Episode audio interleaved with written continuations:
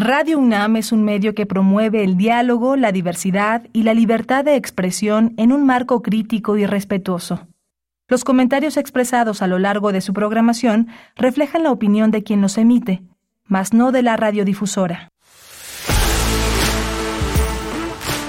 Radio UNAM presenta Prisma RU. Una mirada universitaria sobre los acontecimientos actuales. Prisma RU. Relatamos al mundo.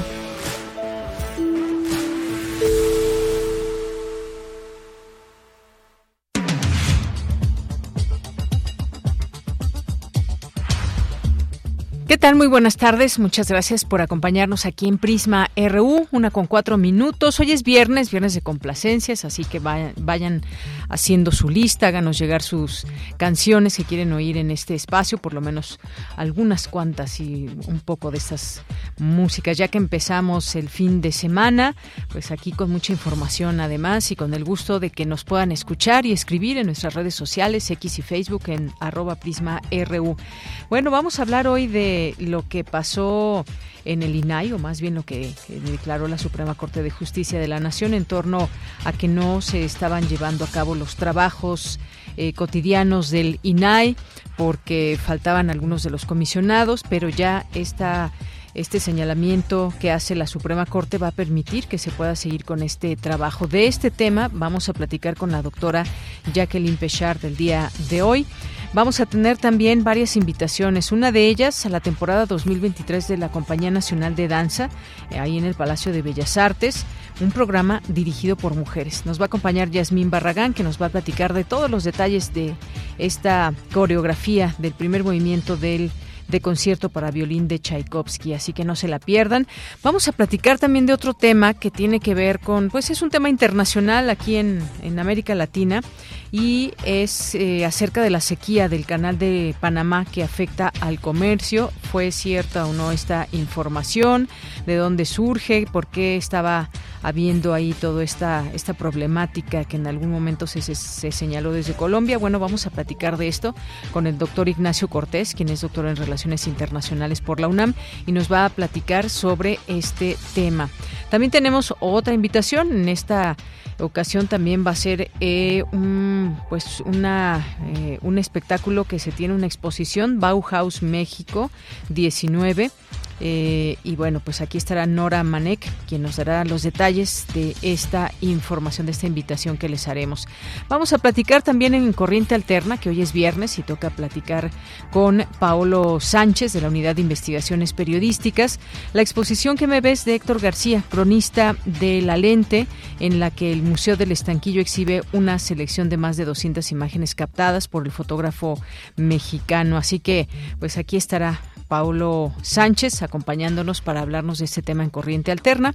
Tendremos también la información, eh, tenemos una entrevista con Claudia Moreno. Claudia Moreno es actriz que pues ha tenido una vasta carrera en el cine, en la televisión y en esta ocasión nos va a platicar de Huesera.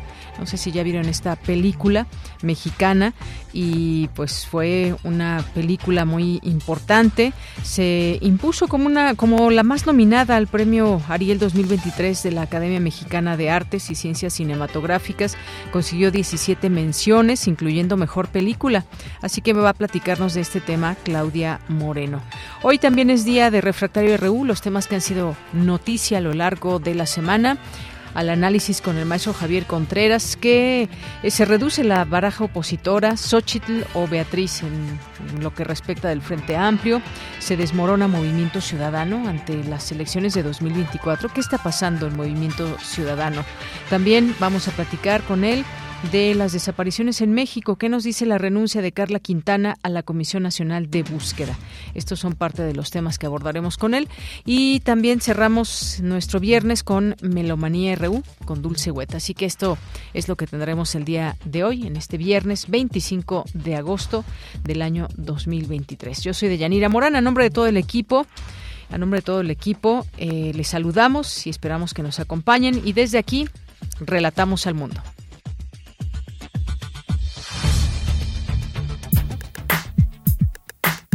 Relatamos al mundo. Relatamos al mundo.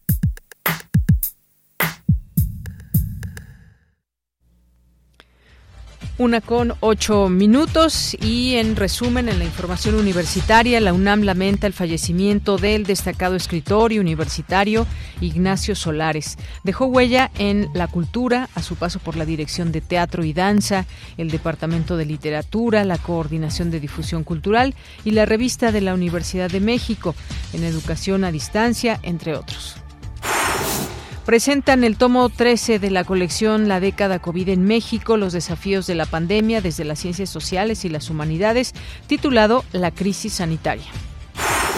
Con la participación de 646 universitarias y universitarios, inaugura la UNAM la incubadora de emprendimiento de la FES Iztacala. En los temas nacionales, la Secretaría de Gestión Integral de Riesgos y Protección Civil de la Ciudad de México informó que el próximo 19 de septiembre a las 11 de la mañana para en Oreja se realizará el segundo simulacro de sismo. Se busca fomentar la cultura de la protección civil en la población y fortalecer las capacidades de reacción ante emergencias o desastres. El presidente Andrés Manuel López Obrador aseguró que la oposición de ciertos sectores a los nuevos libros de texto gratuitos es un asunto dogmático que tiene que ver con el fanatismo conservador. Pidió esperar la resolución del ministro de la Suprema Corte de Justicia de la Nación, Luis María Aguilar, sobre las controversias de Chihuahua y Coahuila contra esos materiales. Mientras tanto, se informó que la primera sala de la Suprema Corte de Justicia será la encargada de revisar la actuación del ministro Luis María Aguilar al admitir la controversia del Estado de Chihuahua contra los nuevos libros de texto, así como al suspender su distribución en dicha entidad. Los gobiernos de México y de Guerrero suscribieron un convenio de adhesión al IMSS Bienestar. Su titular, Zoe Robledo, informó que en la transferencia participan 42 hospitales y 983 centros de salud.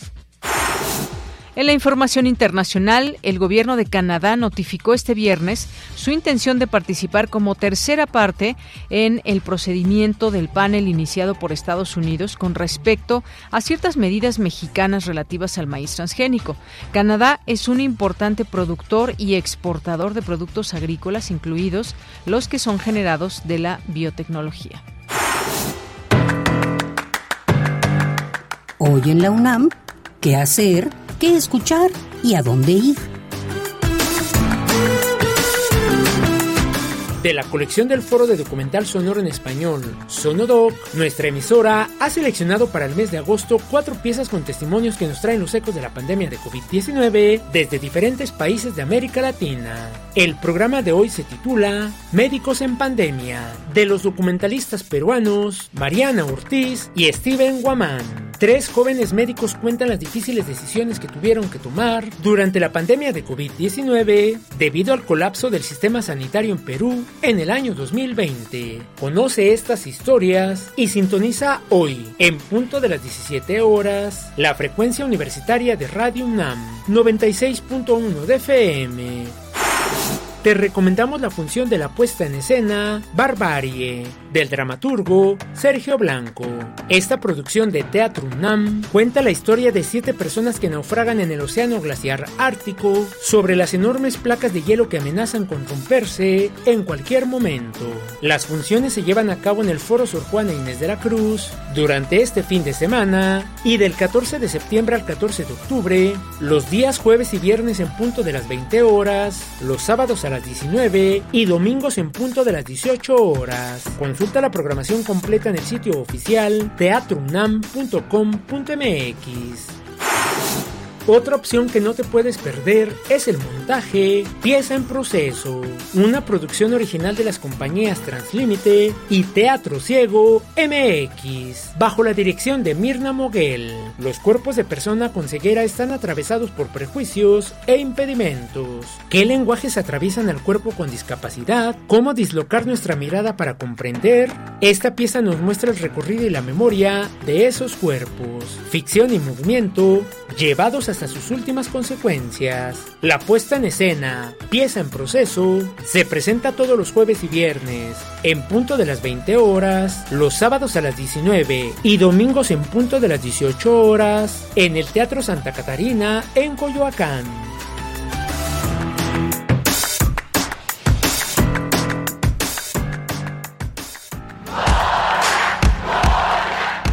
Campus RU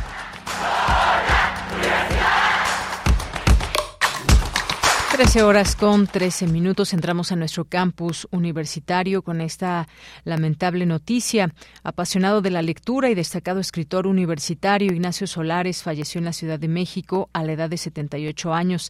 La UNAM, la Secretaría de Cultura Federal y otras instituciones lamentan esta pérdida. Nuestra compañera Cristina Godínez preparó la siguiente semblanza.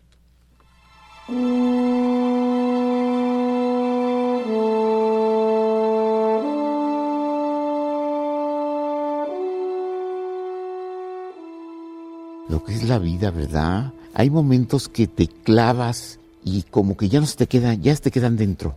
Entonces ese sótano se me quedó en el inconsciente y tenía una gran capacidad para verdaderamente fugarme de la realidad, cosa que sigue siendo una virtud que todavía fomento dentro de mí.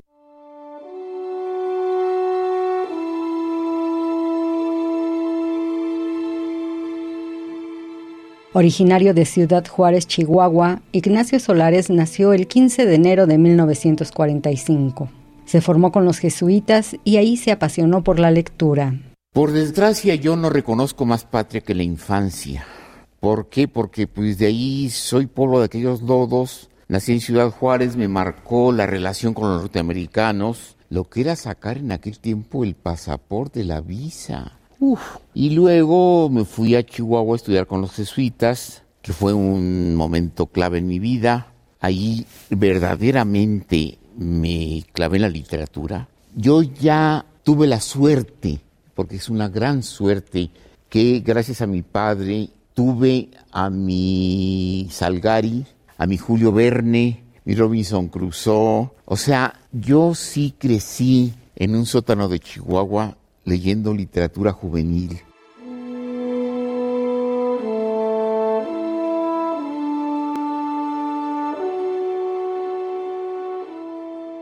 Después de colgar la sotana, ingresó a la Facultad de Filosofía y Letras de la UNAM, de donde fue docente, al igual que de la Facultad de Ciencias Políticas y Sociales. Y cuando mi padre me preguntó, oye, ¿qué vas a estudiar? Yo en ese momento todavía estaba con los jesuitas y le dije definitivamente no me voy al noviciado, me voy a dedicar a ver qué hago, todavía no sé, pero ¿qué se te antoja estudiar? Pues mi verdadera vocación es leer. Ah, pues eso comerás, me dijo. Me vine a estudiar letras españolas y mi familia ya estaba en México y entonces en un pequeño departamento vivíamos mis dos, una hermana, otra hermana adoptada, mi, papá y mi mamá en una recámara principal dos huéspedes, que había que tener huéspedes para sacar para adelante la renta. Mm. Por desgracia, mi papá venía de una familia en la cual se aprendió todo menos a ganarse la vida, perdió todo y nunca, nunca, nunca tuvo vocación para trabajar. Entonces, pues ahí empezamos. Yo empecé desde los 15 años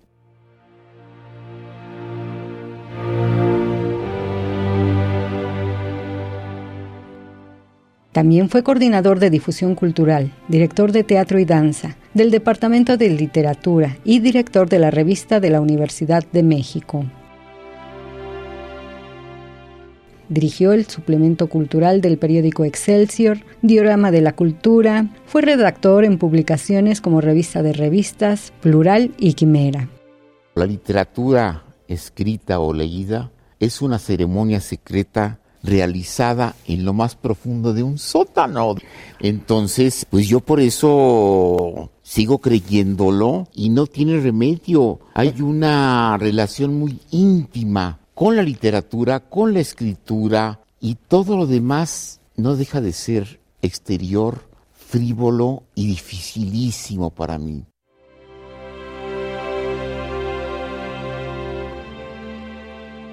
Autor de libros, ensayos y artículos periodísticos, su último trabajo fue escrito a cuatro manos con José Gordon y tiene el título de Novelista de lo Invisible.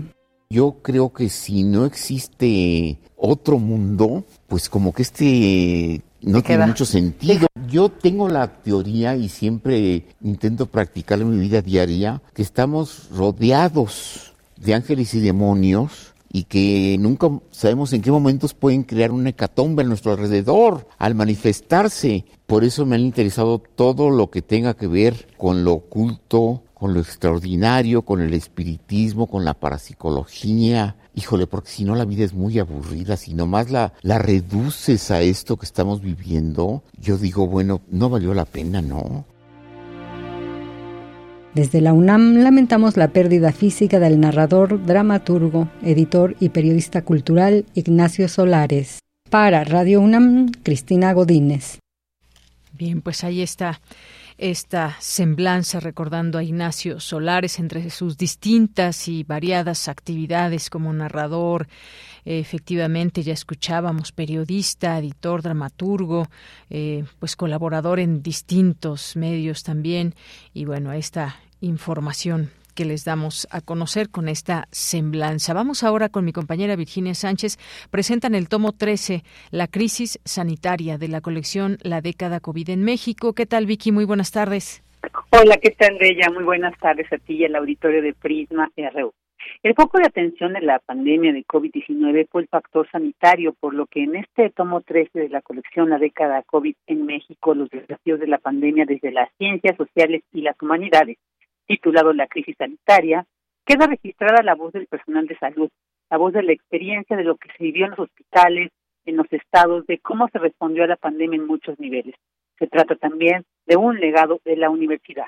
Así lo señaló Mauricio Rodríguez Álvarez de la Facultad de Medicina, coordinador del tomo junto con Samuel Ponce de León Rosales, titular del programa universitario de investigación sobre riesgos epidemiológicos y emergentes. Escuchemos a Mauricio Rodríguez. Consideramos que es un material importante, hicimos esta eh, presentación justamente para, para, vernos, para convocarlo, para difundir y esperamos pues, que sea un material de consulta, de referencia y que se vaya ampliando la información. Habitualmente vemos el lema de la universidad que dice por mi raza habla del espíritu y no nos queda tan claro cómo habla el espíritu, pero parte de ese legado que deja el espíritu y de ese legado de la universidad son los libros porque es lo que va a perdurar.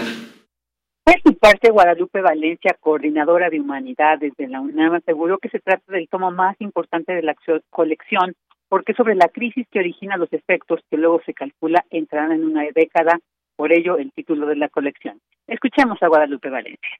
Sin entender la crisis sanitaria, no entenderíamos todo lo que se ha derivado después de ella en la por una parte, agudización de problemas que ya existían en el país y en el mundo, desde luego, y cómo se profundizan, se amplían desigualdades sociales, otras se visibilizan de mejor manera, mejor no es una buena palabra, de una manera más clara y bueno, en ese sentido yo me congratulo mucho de que hayamos podido contar con esta obra en una colección que va de la economía a la política, a la sociedad, a los efectos de la pandemia en términos de la salud emocional de la población y que toca, yo creo que casi todas las esferas y las dimensiones que atañen a los efectos de la crisis sanitaria.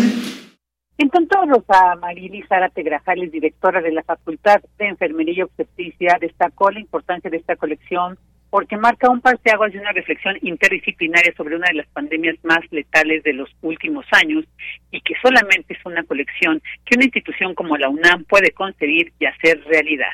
Durante la presentación de este tomo 13 también participaron Gabriela Pineda, directora de Desarrollo Institucional de Conbioética, y Luis Muñoz Fernández, médico patólogo y columnista, director del Laboratorio de la BOTAP en Aguascalientes. Y bueno, para eh, decirles que esta colección se encuentra en línea, todos los tomos, los 15 tomos de esta colección los pueden encontrar en la página decadacovid.humanidades.unam.me. Es la información de ella. Bien, Vicky, muchas gracias y buenas tardes. Buenas tardes. Continuamos ahora con Dulce García. Entra en operación la incubadora Innova UNAM Iztacala. Cuéntanos, Dulce, buenas tardes.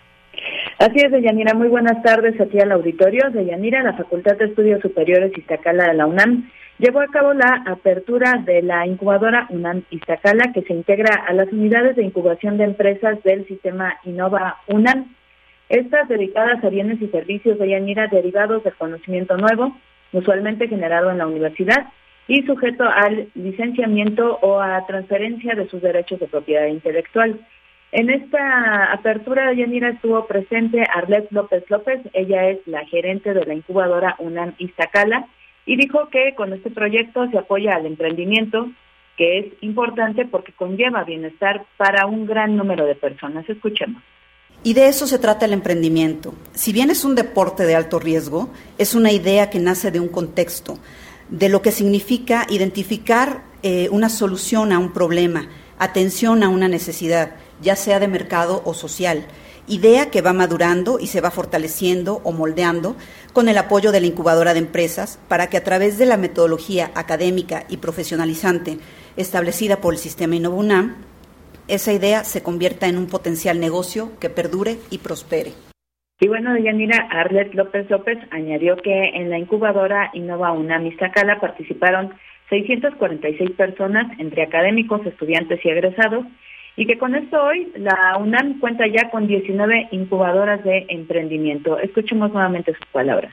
Esto pone de manifiesto que el emprendimiento no es un proceso aislado ni individual, todo lo contrario, es un proceso de acompañamiento, de comunidad, de prueba, error y aprendizaje constante. Lo que el sistema Innova UNAM ofrece a través de sus hoy ya 19 incubadoras es una construcción conjunta de mejores condiciones hacia un ecosistema emprendedor.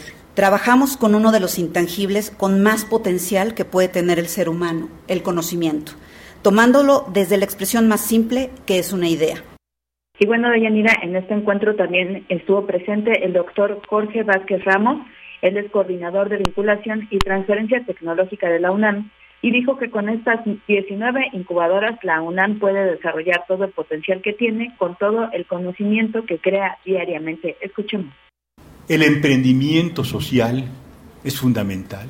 El conocimiento que ustedes desarrollan, llevarlo a la colectividad, hacer empresas que apoyen a lo social, a partir de lo que ya saben o a partir de lo que creen, lo nuevo. En fin, es un enorme placer saber que FESIS Tacala se incorpora al sistema Innovonam, al sistema de emprendimiento, al sistema de incubadoras y queremos ver grandes aportes a ustedes mismos porque al emprender crean riqueza, crean empleos y crean posibilidades, sino el enorme apoyo que le pueden dar a la sociedad. Y bueno, Deyanira, finalmente comentarle al auditorio que la red de incubadoras de empresas y laboratorios de innovación de la UNAM Ahora cuenta ya con estas 19 unidades que apoyan la creación y desarrollo de empresas a través de un enfoque multidisciplinario y que también impulsan la vinculación entre las entidades de la UNAM para crear sinergias mediante el trabajo colaborativo y potenciar así eh, las capacidades que tiene la UNAM. Es la información. Bien, pues Dulce, muchas gracias. Buenas tardes. Gracias a ti, muy buenas tardes. Continuamos. Prisma RU. Relatamos al mundo. Me da mucho gusto recibir esta tarde aquí en Prisma RU a la doctora Jacqueline Pechard, académica de la Facultad de Ciencias Políticas y Sociales de la UNAM. Fue comisionada presidente del Instituto Federal de Acceso a la Información Pública eh, y consejera ciudadana del Instituto Federal Electoral. Sus líneas de investigación, sistemas políticos y de partidos, transparencia, acceso a la información y rendición de cuentas. Doctora, muy buenas tardes. ¿Qué tal? Buenas tardes, Deyanira. ¿Cómo está? Muy bien, muchas gracias, doctora. Pues preguntarle sobre este tema eh, que pues aconteció y que es que tras cinco meses de inoperancia, el INAI podrá finalmente retomar sus sesiones solo con cuatro comisionados, en tanto el Senado elija a las tres vacantes pendientes. Eh, ¿Qué se dejó de hacer? ¿Cuál es la importancia que debe retomar y por qué la importancia de esta decisión de la Suprema Corte?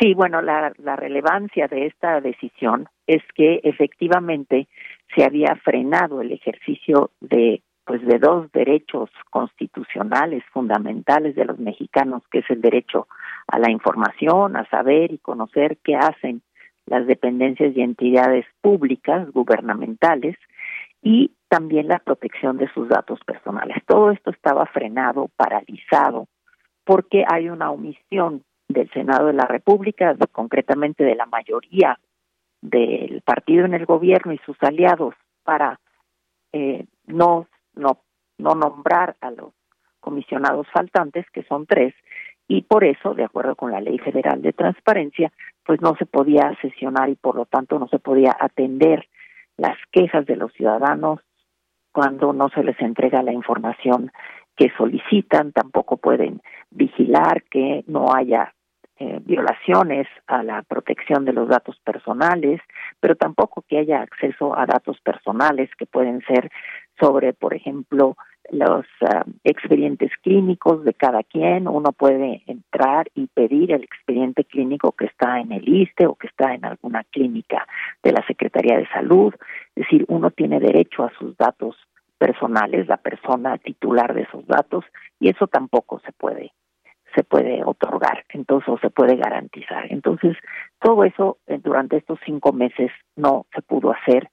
Se dejó que una instancia que es la garante del ejercicio del acceso a la información y la protección de datos personales, pudiera realizarse. Esa es la relevancia de esta resolución de la segunda sala de la Suprema Corte de Justicia, que viene a corregir una resolución que había tomado eh, en sus facultades una de las ministras, la ministra Loreta Ortiz, que, había resuelto que no se podía eh, sesionar con solo cuatro integrantes, cuatro comisionados. Y esto fue recurrido y por eso la sala, la segunda sala resuelve y con mayoría puede efectivamente hacerse esta resolución. Es muy relevante, pero yo le diría, esto no deja al Senado en, en la, digamos, en la libertad de nombrar o no nombrar. Hay cuando menos tres sentencias de jueces o juezas que han señalado, le han dicho al Senado que debe de, hacer los nombramientos porque es su facultad y su responsabilidad establecida en el artículo sexto de la Constitución, es una responsabilidad constitucional. Entonces, eso no exime al Senado de tener la obligación de nombrar al resto de los comisionados. Pero por lo pronto, la sentencia de la Corte, pues de lo que habla es que pues la Corte sigue pendiente y sigue eh, actuando de manera independiente para eh, efectivamente corregir los excesos de alguno de los otros dos poderes, del Ejecutivo o del Legislativo. Y doctor, en este sentido ya nos hablaba de ese tipo de información que se dejó de hacer llegar a los ciudadanos y ciudadanas que tienen esta necesidad de acceder a, a su información, incluso, por ejemplo, de sus expedientes médicos y demás. Pero también ha habido pues una cuestión aquí política que digamos se ha metido en todo esto, eh, partidos políticos o para conocer información del propio gobierno, sindicatos, fideicomisos, empresas públicas. Eh, todo esto, ¿cómo, ¿cómo entenderlo también dentro de un panorama donde están todos estos jaloneos, más ahora que se van a definir personas que van a encabezar movimientos hacia la presidencia de 2024? Digo, esto no comenzó apenas, estos, digamos, señalamientos hacia el INAI, pero ¿qué, qué, qué más se puede saber en cuanto o qué puede revelar que hay intereses quizás ahí de por medio? No, tiene usted toda la razón, está muy bien planteado, es decir, no solamente son los datos que a cada quien le pueden interesar respecto de, pues, no sé, de sus expedientes clínicos o de sus números de semanas cotizadas cuando alguien se quiere jubilar, es decir, datos que tienen que ver con la persona, pero también hay datos gubernamentales sobre, por ejemplo, si ahora se está discutiendo las cifras sobre el número de desaparecidos en el país y si ahora se va a hacer un nuevo registro a, partir de lo que dispone el gobierno federal, que no sabemos qué tipo de registro va a ser, cómo se va a levantar, porque hay la instrucción de que sean los servidores de la nación quienes la levanten, que responden a alineamientos claros del gobierno. Entonces hay toda una serie de datos de información que a la que la población y directamente a los digamos a los afectados, a las víctimas de desapariciones de sus familiares o de sus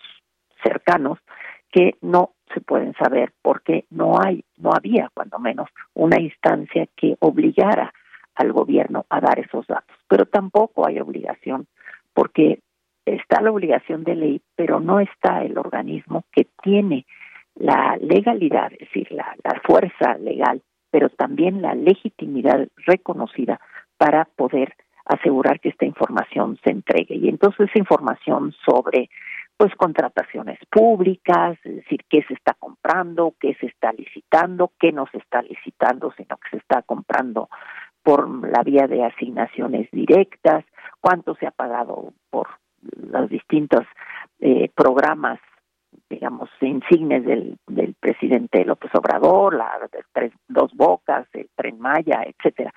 Todo esto dejamos nosotros de saber y de conocer porque, pues, digamos, el mensaje del gobierno y de la mayoría en el Senado es que pues, no importa que no exista el INAI, es más, hasta se llegó a decir que era el mejor de los mundos que no existiera, porque lo que el gobierno quiere es efectivamente que no haya una instancia con la capacidad de ordenar a los entes públicos a entregar la información. Y eso es lo que pasa cuando está paralizado el pleno del INAI, es decir, el órgano de dirección del INAI.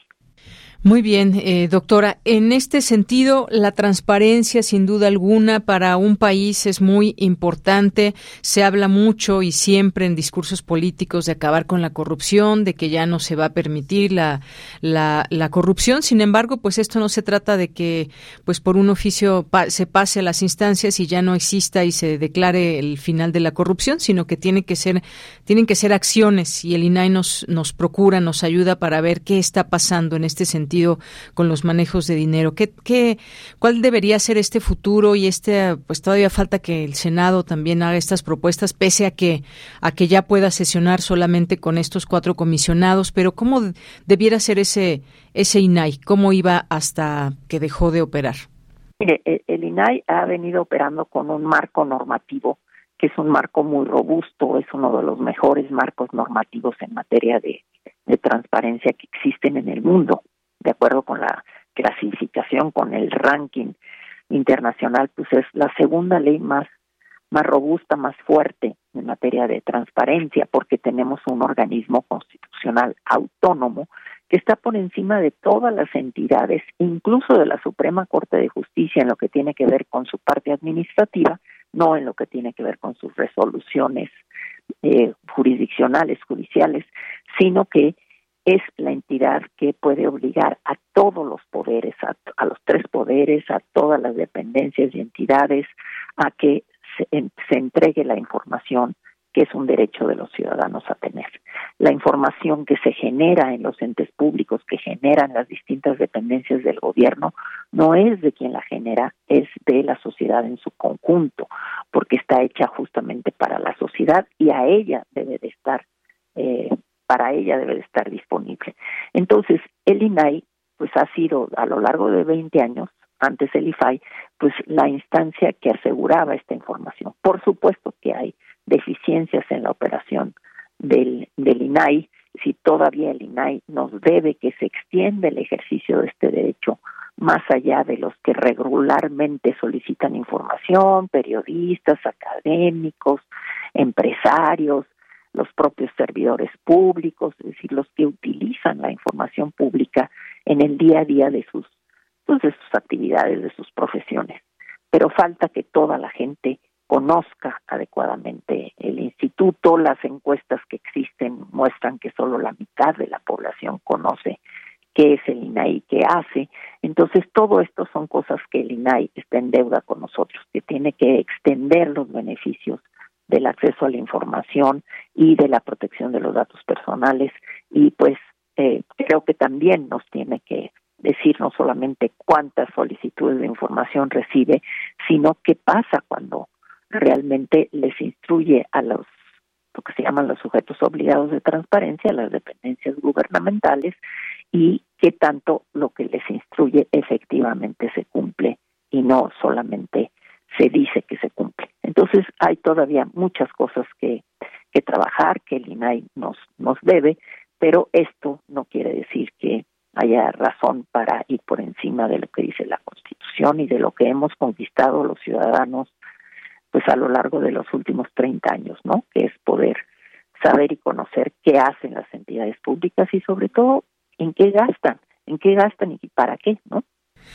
Muy bien, doctora, pues le agradezco muchísimo estos minutos aquí en Prisma RU de Radio UNAM para hablar de un tema tan relevante. Muchas gracias. Gracias a ustedes por la oportunidad. Buenas tardes. Hasta luego, buenas tardes. Continuamos. Tu opinión es muy importante. Escríbenos al correo electrónico prisma.radiounam@gmail.com. Continuamos una de la tarde con 38 minutos y tenemos una nuestra primera invitación para este día. Eh, ya se encuentra en la línea telefónica Yasmín Barragán. Ella es coreógrafa del primer movimiento de concierto para violín de Tchaikovsky. ¿Qué tal, Yasmín? ¿Cómo estás? Buenas tardes. Hola, buenas tardes. Muy bien, gracias. Qué bueno. Oye, pues cuéntanos sobre esta pues parte de la temporada 2023 de la Compañía Nacional de Danza y en el Palacio de Bellas Artes y que además este es un programa dirigido por mujeres. Cuéntanos, por favor. Así es, mira, es un programa totalmente este, dirigido por mujeres. Eh, yo estoy a cargo del primer movimiento del concierto para violín. El segundo movimiento está a cargo de la maestra este, Rosario Murillo y el tercer movimiento por la maestra Sonia Jiménez. Eh, después tenemos otra obra que es un estreno mundial, se llama Leo, el espacio onírico, de la maestra Irina Marcano. Y bueno, tenemos como esta maravillosa experiencia que también son mujeres. Nuestra directora de orquesta invitada es una chilena espectacular que es la maestra Alejandra Urrutia. Y bueno, en el violín, en el primer concierto de Tchaikovsky, la violinista solista es Angélica Olivo y la artista en el concierto de Alberto Ginastera es Janet Paulus. Entonces, somos puras mujeres, somos todas creadoras, todas artistas y, y es muy lindo, es muy lindo ver un programa así. Por supuesto, ya me lo imagino. Oye, y para quienes nos están escuchando, pues platícanos un poco más de pues estas temáticas que se abordan también en este universo coreográfico, surreal incluso, eh, qué temas, digamos, se abordan desde la Compañía Nacional de Danza con estas mujeres que ya nos mencionabas. Mira, es un, es un programa muy interesante porque es un mismo concierto, estoy hablando del concierto de Tchaikovsky para violín y orquesta, es un mismo es un mismo concierto, pero son tres visiones diferentes de tres mujeres en, un, en diferentes etapas en el quehacer coreográfico. La maestra Rosario Murillo es una coreógrafa este, bastante experimentada, bastante famosa, bastante reconocida. Este, yo por mi parte ya llevo bastantes años en esto también y Sonia está empezando en este, pues en esta carrera coreográfica. Entonces es como ver un mismo concierto desde tres perspectivas totalmente diferentes. Eh, van a poder apreciar eh, algunas versiones que son mucho más clásicas. Mi primer movimiento es mucho más neoclásico y también pueden ver algo mucho más contemporáneo. Y este y bueno, la propuesta de la maestra Irina Marcano totalmente surreal, está inspirada en Eleonora Carrington, entonces imagínate ese concierto de ginastera que es con arpa, y sí te, sí te puede este llevar totalmente a lo surreal. Hay unos vestuarios, yo no he querido ver mucho, lo quiero ver en la función, me quiero esperar, pero por lo que he visto, he visto unos vestuarios y una producción padrísima que pues es imperdible, hay que verlo. Claro que sí. Bueno, y cuéntanos ahora cuándo podemos ver, en qué horarios esto que nos estás platicando. Mira, vamos a estar este, en Palacio de Bellas Artes el día domingo 27, martes 29 y jueves 31 de agosto y el día 3 de septiembre. Los domingos las funciones son a las 5 y el resto de los días son a las 8 de la noche. Muy bien, pues dejamos esta invitación para el público, para que lo anote de una vez en agenda. Es parte del fin de semana todavía el domingo 27, los siguientes días, para que lo vayan apartando, además asistir a Bellas Artes y ver pues todo esto que nos platicas, no solamente eh, pues disfrutarlo de manera visual, sino también auditiva, sino también los sentidos que se utilizan para crear una coreografía con las características de las cuales nos platicas, que además, bueno, pues me imagino has investigado todo esto alrededor de esta creación musical de, de Tchaikovsky para poder montar una pieza justamente como esta que nos has dado cuenta. Por supuesto, por supuesto, hay todo un trabajo de investigación. Eh, Tchaikovsky cuando escribió este concierto se estaba divorciando, entonces es un concierto súper desgarrador, es muy emocional y aunque no lo estés viendo, si solo cierras los ojos y escuchas el concierto, es algo espectacular, es un deleite total y entonces tener la oportunidad de verlo y de escucharlo en vivo, de verdad que no tiene no tiene precio, es, es algo imperdible. Escuchar estos dos conciertos creo que es que es algo fundamental que cualquier persona quisiera ver, porque aparte te voy a decir algo, es bien complicado este concierto para arpa de ginastera, casi nadie, casi nunca se toca, es muy extraño. Y el concierto de violín de Tchaikovsky es como una de las piezas, este, como de los conciertos para violín más espectaculares que hay en el repertorio de, de las orquestas. Entonces creo que es algo que, que el cuerpo, que, que la humanidad te reclama, me explico, que tú ser humano tienes que ir a ver un concierto y a ver aparte a la Compañía Nacional de Danza este desde esta perspectiva que es solo para mujeres. Entonces, creo que es un combo perfecto. Muy bien, pues ahí dejamos esta invitación para nuestro público. Se trata de estas cuatro obras de mujeres con orquesta en vivo, música de Tchaikovsky y Alberto Ginastera, este último compositor que se caracterizó por impregnar folclore en sus obras, aunado a que la última obra que se presentará está inspirada en las máscaras y esculturas de Leonora Carrington, como ya bien nos comentabas. Pues enhorabuena, que sea exitosa esta temporada y dejamos esta invitación al público. Muchas, Muchas gracias. Gracias a ti, hasta luego. Hasta luego, Yasmín Barragán, coreógrafa del primer movimiento del concierto para violín de Tchaikovsky. Queremos escuchar tu voz. Síguenos en nuestras redes sociales. En Facebook como Prisma RU y en Twitter como arroba PrismaRU. Continuamos ahora con este siguiente tema que pues nos llamó la atención este primer momento lo que se decía en torno a esta sequía en el canal de Panamá que provocó el atasco de cientos de o por lo menos más de 100 buques.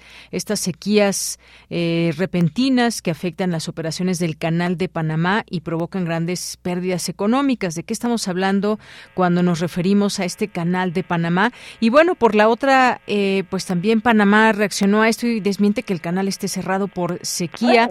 Aquí estas cuestiones. Vamos a platicarlo con el doctor Ignacio Martínez Cortés. Él es doctor en Relaciones Internacionales por la UNAM, eh, doctorado en Economía Internacional por la Universidad Complutense de Madrid.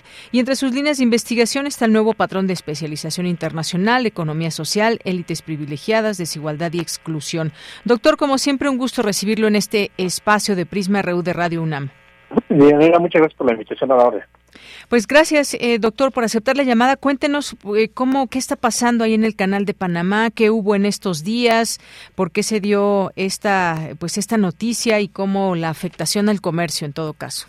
es un fenómeno que se viene presentando ya desde hace dos años, no, no es algo que se generó de un momento a otro.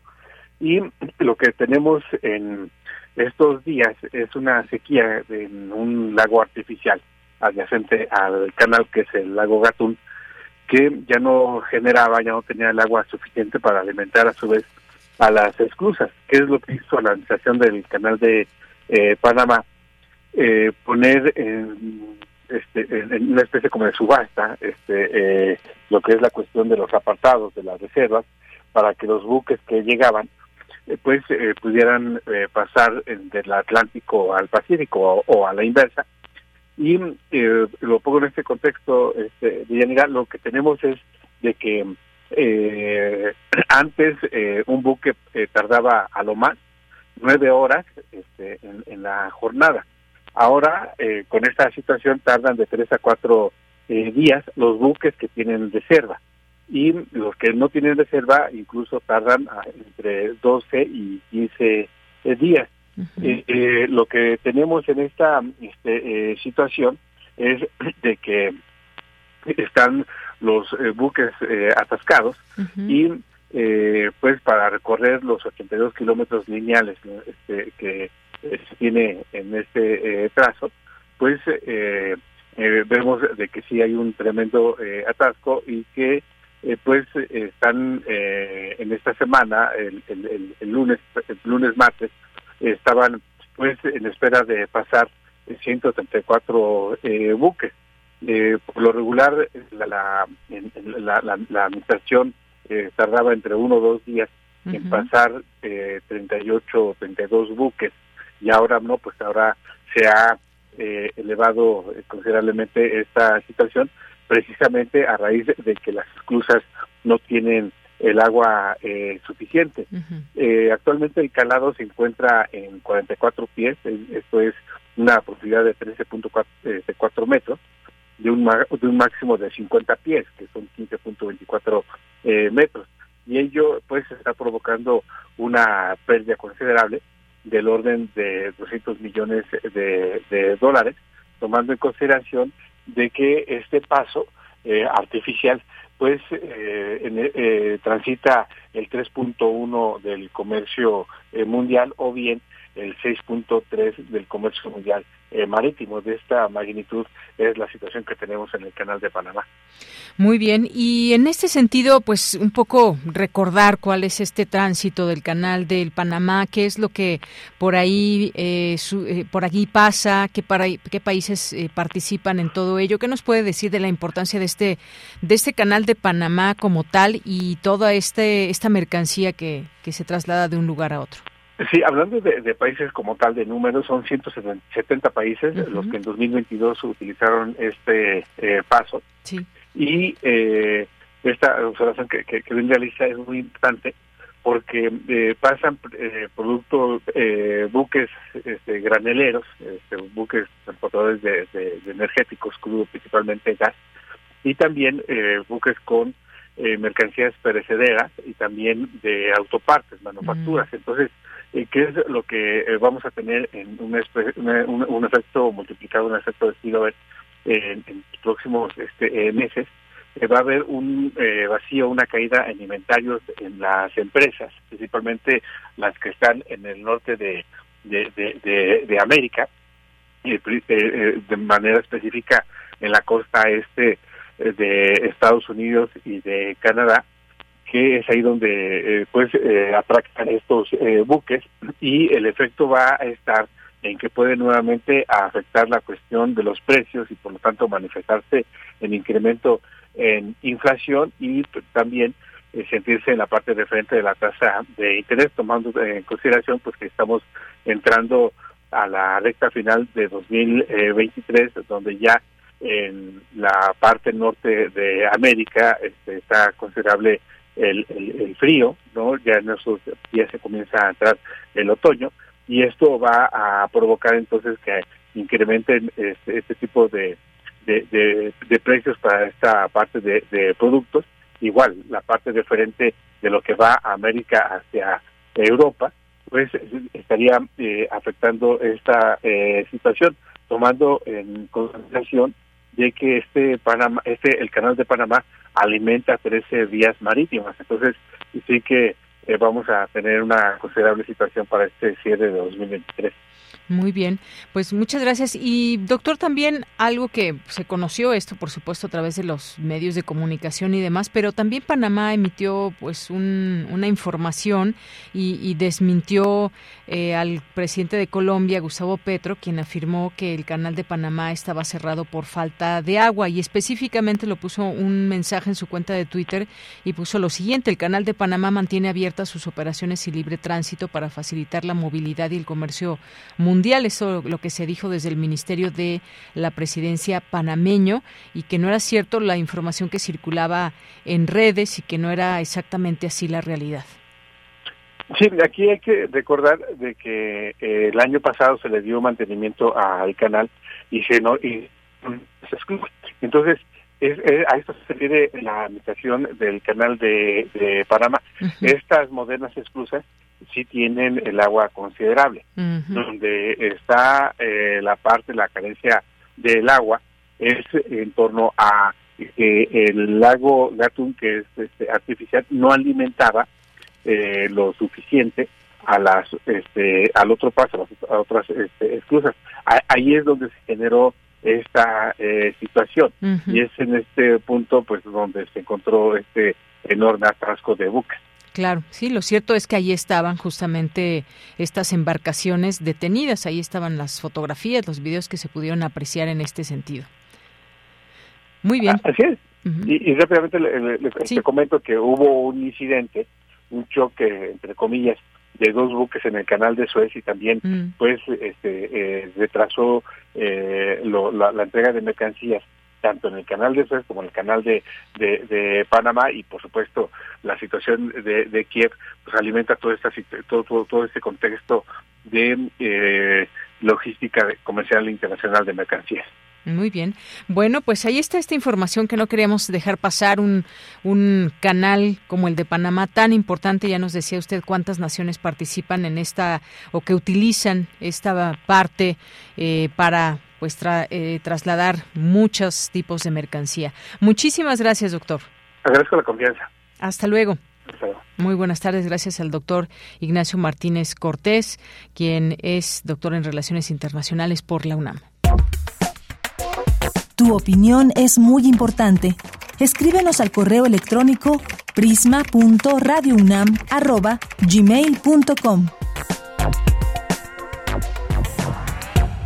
Continuamos una de la tarde con 53 minutos y vamos a tener, les tenemos una invitación también a otro evento y en esta ocasión nos toma la llamada Nora Manek, quien es directora de este espectáculo Bauhaus MX 19 y pues te doy antes que otra cosa la bienvenida. Nora, ¿cómo estás? Buenas tardes.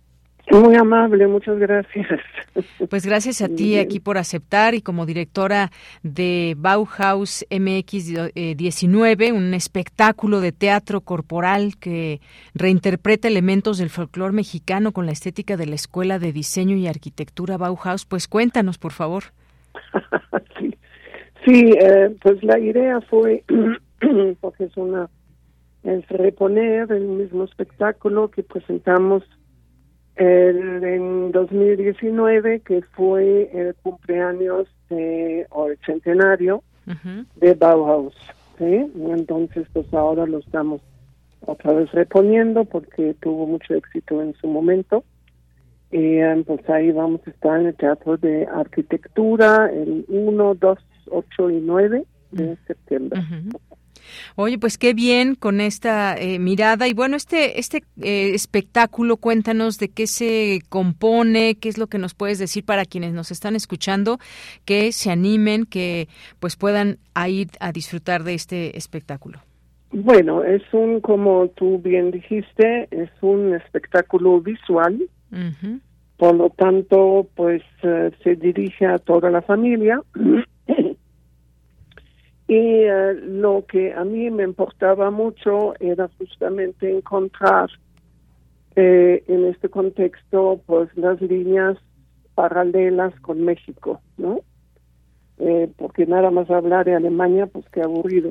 o sea, hay que encontrar, saber aquí en México qué pasó, en dónde lo puedo encontrar, a nivel de forma, de colores, de porque eh, la filosofía del Bauhaus en su tiempo, 1919, después de la Primera Guerra Mundial, fue justamente regresar a lo básico, ¿no?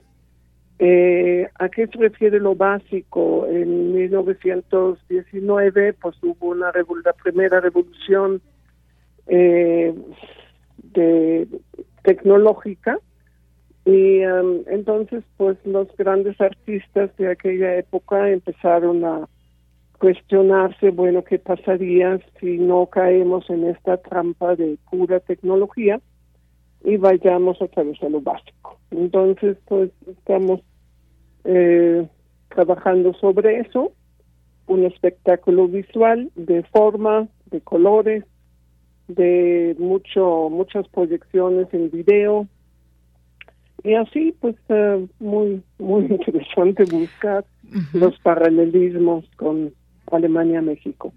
Claro, muy interesante, como bien dices, Nora, porque nos hablas de un espectáculo visual, obviamente no existe la palabra hablada, eh, se utiliza la música, la luz, las eh, formas, el video, eh, me imagino un poco, y, sobre todo también esta parte que tiene pues su parte de entender este movimiento o esta escuela más bien, fomentar también las bellas artes, el diseño, la arquitectura, pero también pues nos remite también a eh, pues desde la primera revolución industrial hasta la quinta revolución tecnológica, pasando por todo esto. Muy interesante esa mirada, muy, muy redonda, digamos. Sí, tendríamos que hacernos esta pregunta nuevamente. Sí. En cuanto digo yo, no soy una persona que, yo no tengo nada en contra de las revoluciones tecnológicas, siempre y cuando no afectan al hombre. ¿No? Al hombre en su integridad. Sí. Eh, y pues es justamente lo mismo lo que se preguntó la, la gente hace 100 años, bueno, 105 ya. eh, entonces sí es muy es muy crítico este asunto de pues hemos O sea, ¿hubo una evolución o estamos en lo mismo? ¿no? Muy bien. Bueno, pues ahí parte de lo que vamos a poder eh, ver y disfrutar. Me gustaría que nos recuerdes, por favor, a partir de cuándo y horarios para quienes nos están escuchando, Nora. Sí, es el, son los, en septiembre estrenamos el primero de septiembre, que es el viernes, a las 19 horas. Y después tenemos función el sábado a la una del mediodía. Eh, y, repito, es una es un espectáculo que que en su momento también es muy atractivo para los niños, pues justamente por lo visual y um, se vuelve pues familiar, ¿no? Esto sería el sábado 2 y el sábado 9 de septiembre. Muy bien, bueno, pues ahí ya dejamos anotadas estas estas fechas, estos horarios y nos decías dónde en el auditorio. Está en arquitectura, en el Teatro de Arquitectura, que ahora, pues antes era el Carlos Lazo y ahora se llama. Eh, pues, también interesante, tiene el nombre de Barragán. Y Barragán, pues fue también uno de los grandes exponentes del Bauhaus aquí en México, ¿no? Muy bien. Entonces, allá en el mero teatro de, de arquitectura en la UNAM. Perfecto, pues muchas gracias por esta invitación, por esta información y parte de las actividades que también hay desde nuestra UNAM. Eh, Muy bien, pues Nora, muchísimas gracias, gracias por estar aquí y pues que tengan mucho éxito con esta mirada tuya que nos acerca a todos estos elementos que ya nos platicabas, que se antoja la verdad muy interesante con todo este espectáculo, sobre todo esas características que nos platicas, luz, sonido y más. Así que por allá nos veremos, espero. Ay, pues sí, por favor, vengan a acompañarnos y estaríamos muy felices. Claro que sí. Hasta luego. Hasta luego. Auf Wiedersehen. Auf Wiedersehen, alles Gute. Hasta luego. Las dos de la tarde nos vamos ahora a un corte y regresamos a la segunda hora de Prisma RU. Prisma RU. Relatamos al mundo.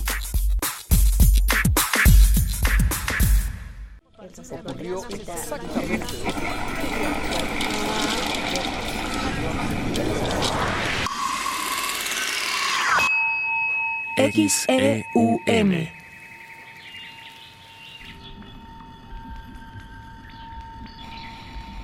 Radio UNAM. Experiencia sonora.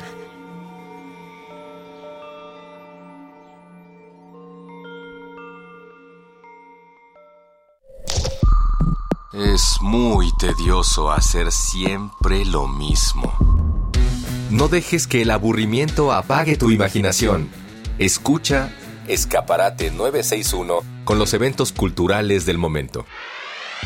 Viernes a las 15:15 horas por Radio UNAM. Entretenimiento y cultura.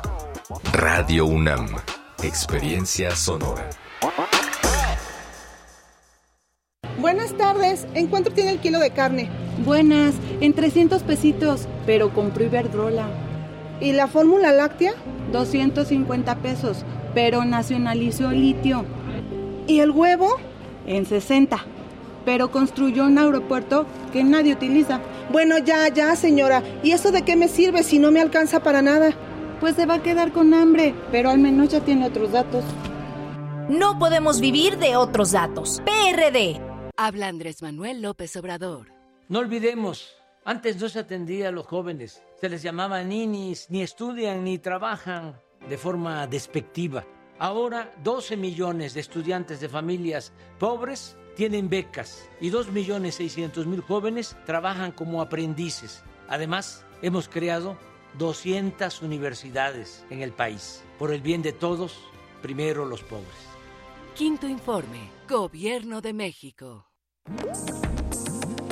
Las historias concluyen, las palabras vuelan, los escritos se malinterpretan y los sonidos permanecen. Hacia el tema de la escucha en general de documental sonoro. Todo va en el mismo sentido y ese sentido es que pues hay más producciones sonoras, más historias para escuchar, más gente que quiera hacer eso. La UNESCO señaló que tienen valor patrimonial las producciones radiofónicas. Tenemos una identidad en común, tenemos sonidos que nos hermanan y queremos contarnos desde nuestra especificidad, además comparte una lengua. Radio UNAM te invita a escuchar la serie que conjuga el arte y el periodismo en un mismo género. Foro Sonodoc, un recinto para celebrar el documental sonoro. Todos los viernes a las 17 horas por el 96.1 de FM. Un archivo sonoro para representar el presente. Radio UNAM, experiencia sonora. Queremos escuchar tu voz. Síguenos en nuestras redes sociales. En Facebook como Prisma RU y en Twitter como arroba PrismaRU.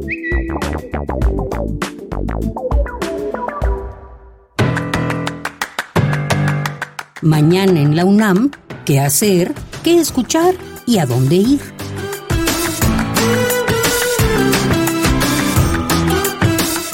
Mañana no te puedes perder el radiodrama El cuento del zoológico, adaptación de la obra de Edward Albee. En la tranquilidad de una tarde de domingo, dos desconocidos se encuentran en el parque. Inexplicablemente, uno de ellos hace crecer la tensión que desemboca en un enfrentamiento fatal. Disfruta de esta producción sonora de 1962 y sintoniza mañana sábado, en punto de las 20 horas, la frecuencia universitaria de Radio UNAM 96.1 de FM.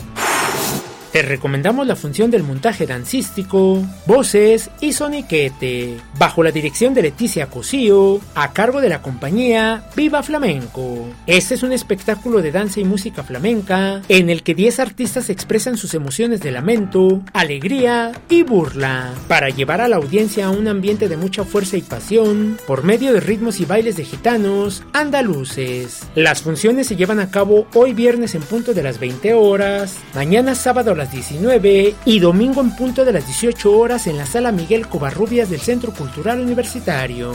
Consulta el costo de las localidades en el sitio oficial danza.unam.mx. Para los más pequeños de casa también tenemos opciones. Con el propósito de ofrecer a niñas y niños actividades que estimulen la imaginación y el asombro, el Museo Universitario del Chopo realiza un taller y lectura de cuentacuentos de Santa Fruta, La Máquina de Sorpresas y Achimpa, a cargo de Karina Fonseca. La cita es el próximo 27 de agosto en punto de las 12 del día en el Museo Universitario del Chopo. Para Prisma RU, Daniel Olivares Aranda.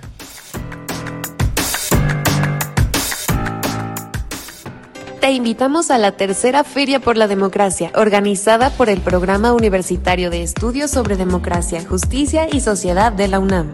El tema de esta gran edición es Sexualidad y Género en Libertad y sin Violencia.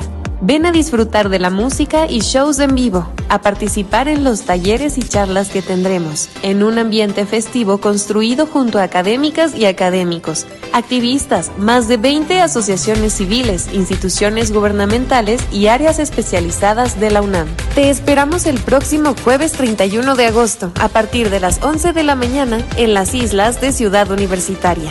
Para más información consulta el sitio www.puets.unam.mx y síguenos en arroba puetsunam. Ven y vive la democracia. Estamos de regreso ya en esta segunda hora de Prisma RU. Muchas gracias por su atención, muchas gracias por seguir con nosotros. No nos ha llegado ninguna complacencia que quieran escuchar, ¿eh? La estamos ahí guardando el espacio para el final, así que si alguien se quiere escuchar alguna canción, hágase presente, díganos cuál en esta tarde ya muy nublada, pero todavía seguimos aquí y siempre nos gusta que nos hagan llegar sus comentarios, como ya lo han hecho por aquí. Les mandamos muchos saludos a Mario Navarrete, a Guerrero, a Rosario Durán, a Jorge Fra, muchas gracias. César Soto también está por aquí. Mario Navarrete nos manda una, un video que pues por alguna de las calles de esta gran ciudad y se ve el cielo completamente lleno de nubes, gris, como si fuera anunciara ya una próxima lluvia. Gracias Mario que nos estás escuchando en la Ciudad de México. Rosario también, muchas gracias. Gracias por aquí. Nos dice muy interesante esto que platicábamos sobre el gran canal de, de Panamá. Gracias Rosario. Eh, también la, la Compañía Nacional de Danza, les mandamos muchos saludos a quienes lleva esta cuenta y a todas las personas que trabajan por allá y que hacen posible estos, estos grandes espectáculos. De verdad, a mí me ha tocado ir a algunos recientemente de, de estos que les vamos presentando. Eh, maravilloso eh, disfrutar todo este arte que se nos presenta desde el movimiento. Eh, muchas gracias también por aquí que nos escribe a Guerrero, ya lo mencionábamos, a Sorrisi y Esisto, Lorenzo Sánchez nos dice, lamentable la renuncia de Karen Quiroga. ¿De verdad a alguien del gobierno federal les importa los desaparecidos? A nosotros sí, nos duele e indigna. Un abrazo fuerte. Gracias, Lorenzo. Y ya tendremos este análisis más adelante aquí en el programa. Muchas gracias. Em, de la FES Iztacala también les mandamos muchos saludos. Pasábamos esta información de Innova UNAM Iztacala. Gracias, eh, gracias también aquí a David Castillo Pérez. Nos dice muy buenas tardes, hola a todos. Se les, no se les olvide que hoy es día de complacencia siempre y cuando alcance el tiempo. Efectivamente, David, si tienes alguna propuesta, haznoslas llegar, por favor. Rosario nos dice feliz día viernes, el día más perdido de todos es aquel en el que no nos hemos reído. Bueno, pues a reír, a convivir y a estar a gusto. Ya, fíjense, ya, ya casi las clases el próximo lunes, primarias, secundarias, ya regresan por fin a clases y bueno, pues tome sus precauciones porque el tráfico se pone, sobre todo los primeros días, no sé por qué, pero se pone muy fuerte todo esto del tráfico, muy intenso. Así que pues tomen tiempo para que lleguen bien y que les vaya muy bien en este ciclo escolar a las y los estudiantes en este nuevo ciclo que inicia. Y además digo, no sé, ya lo iremos viendo ahí en las escuelas si se toma alguna algún eh, tema con respecto al cubrebocas y más, porque por lo pronto la Organización Mundial de la Salud pide a países continuar con la vigilancia de COVID-19, ya que en las últimas semanas pues se ha reportado un incremento, un aumento en las hospitalizaciones y fallecimientos por COVID-19. Sabemos de la nueva variante, de que las transmisiones son ahora mucho más fáciles, digamos. Eh, se contagien más fácil y dice que pues ante el aumento en hospitalizaciones, admisiones en unidades de cuidados intensivos y muertes por COVID-19 en algunos países, la Organización Mundial de la Salud pidió a las naciones continuar con la vigilancia del virus causante de esta enfermedad y no abandonar las medidas de protección, que ya sabemos cuáles son y bueno, estamos ahí atentos sobre todo como les digo en este regreso a clases. Gracias también aquí a Vuelo a Tiempo, HC, Carmen Valencia, también muy buenos días, eh, que bueno pues aquí muchas gracias por estar aquí pendiente. Alicia, Alicia Girón, la doctora Alicia Girón, muchos saludos. Ara y a todas las personas que nos siguen escribiendo. Aquí les leemos en Twitter y en Facebook, en X como arroba PrismaRU y en Facebook como PrismaRU. Rosario nos dice, sí, cubrebocas, yo me contagié regresando de Europa hace tres semanas. Bien, pues sí, a tomar precauciones. Muchas gracias, Rosario. ¿Podrían poner alguna canción de Billy Idol? Gracias, nos dice Guerrero. Bueno, aquí ya también tenemos una, una compla. No nos dice cuál, así que podemos elegirla más adelante. Pues muchas gracias y continuamos. Queremos escuchar tu voz. Síguenos en nuestras redes sociales. En Facebook como Prisma RU y en Twitter como arroba PrismaRU. Bien, pues vamos ahora a la información con Cindy Pérez Ramírez. Necesario visibilizar el tema de la discapacidad y la salud mental desde la educación. Adelante, Cindy. ¿Qué tal, Deyanira? Es un placer saludarte a ti y a todas las personas que están escuchando Prisma RU. En el marco de la décima edición del ciclo anual Foro 2020, organizado por Fundación UNAM, se celebró la mesa Visibilizando la discapacidad y la salud mental desde la educación. En ella, la doctora María Elena Medina Mora, directora de la Facultad de Psicología de la UNAM, indicó que las personas con trastornos mentales deben tener la oportunidad de trabajar, ser productivos, ir a la universidad y hacer sus vidas. Comparado con otros países, lo que se pierde por esta enfermedad en México es, es menor, pero esto tiene que ver con que las personas no, no asisten a la escuela y no trabajan en comparación con otros países, eh, incluyendo América Latina, que tienen más integración de estas personas. Normalmente se ha privilegiado dar financiamiento a las enfermedades que causan muerte cercana, o sea, problemas cardiovasculares, cáncer. Y en el caso de la enfermedad mental, si bien sí mueren los enfermos graves de 10 a 15 años antes de la esperanza de vida de su grupo, no mueren de la enfermedad, mueren con ella. En tanto, el ex rector de la UNAM, José Sarucán, compartió sus reflexiones acerca del plan que querían implementar en pos de ayudar a los jóvenes menos favorecidos y que estudian en esta casa de estudios. ¿De dónde iba a venir el dinero que les íbamos a dar? Bueno, básicamente de los recursos que se obtuvieran de los estudiantes cuyas familias sí podían aportar una cantidad, para que los que no podían pagar, no solamente no pagaran, sino que tuvieran un apoyo adicional para sostener en su casa, para no tener la necesidad de salir a trabajar. Esto a mí me parecía y me sigue pareciendo hasta ahora un modelo de mucha más justicia social que el que nadie pague nada. Eh, en un país con tantas diferencias, con tantas inequidades económicas, sociales, etcétera. De Yanira, la próxima sesión de la décima edición del ciclo anual Foro 2020 organizado por Fundación UNAM se realizará el 7 de septiembre a las 17 horas con el tema Retos y oportunidades en la ciencia, la tecnología y la educación. Hasta aquí la información. Muy buenas tardes. Corriente Alterna. Unidad de Investigaciones Periodísticas. Un espacio de la Coordinación de Difusión Cultural de la UNAM. Pues ya estamos aquí en esta sección de Corriente Alterna, la unidad de investigaciones periodísticas. Hoy nos acompaña el estudiante Paolo Sánchez, estudiante de Ciencias de la Comunicación en séptimo semestre y en la Facultad de Ciencias Políticas y Sociales de la UNAM. ¿Qué tal, Paolo? ¿Cómo estás? ¿Qué tal, Deyanira? Un gusto estar acá. El gusto es mío, qué bueno que vienen aquí, vienes tú a eh, pues a darnos a conocer este tema del cual tú escribiste para Corriente Alterna y que además nos traes un material sonoro el día de hoy, una exposición que me ves de Héctor García, cronista de La Lente. Cuéntanos, por favor. Eh, efectivamente, es una exposición que se inauguró apenas eh, la semana pasada, el sábado de la semana pasada, en el Museo del Estanquillo, y forma parte de un ciclo expositivo de, nueve exposiciones que se van a hacer a lo largo de la ciudad sobre Héctor García, que es un es un cronista elemental para entender esta ciudad y por extensión este país. Muy bien. Y qué, cuéntanos qué es lo que nos vas a presentar en esta cápsula, porque son, digo, muchas imágenes captadas por este fotógrafo mexicano, además a propósito de, su centenario de nacimiento, eh, pues eh, parte también de este sentido de amistad, compañerismo. ¿Qué es lo que vamos a escuchar? Sí, vamos a escuchar una, una cápsula que preparamos en, en, la unidad de investigaciones periodísticas sobre esta exposición en particular, en la que eh, pudimos eh, traer algunos testimonios de eh, equipo del, de los sí del del director, del subdirector del Museo del Estanquillo, de toda la gente que estuvo detrás, de un, un, poco el trabajo de la curaduría, que estuvo a cargo de Rafael Barajas, este es un poco una muestra para que vayan a leer la nota a corriente. Perfecto, nos vas a, dejar con esa curiosidad de seguir conociendo más de ello. Yo decía de esta de esta amistad, ese compañerismo que nació entre el cronista de la Ciudad de México, Carlos Monsiváis, y el fotógrafo de la ciudad, como él mismo lo llamó Héctor García. Así que vamos a escucharle y regreso contigo. Muy bien. Adelante.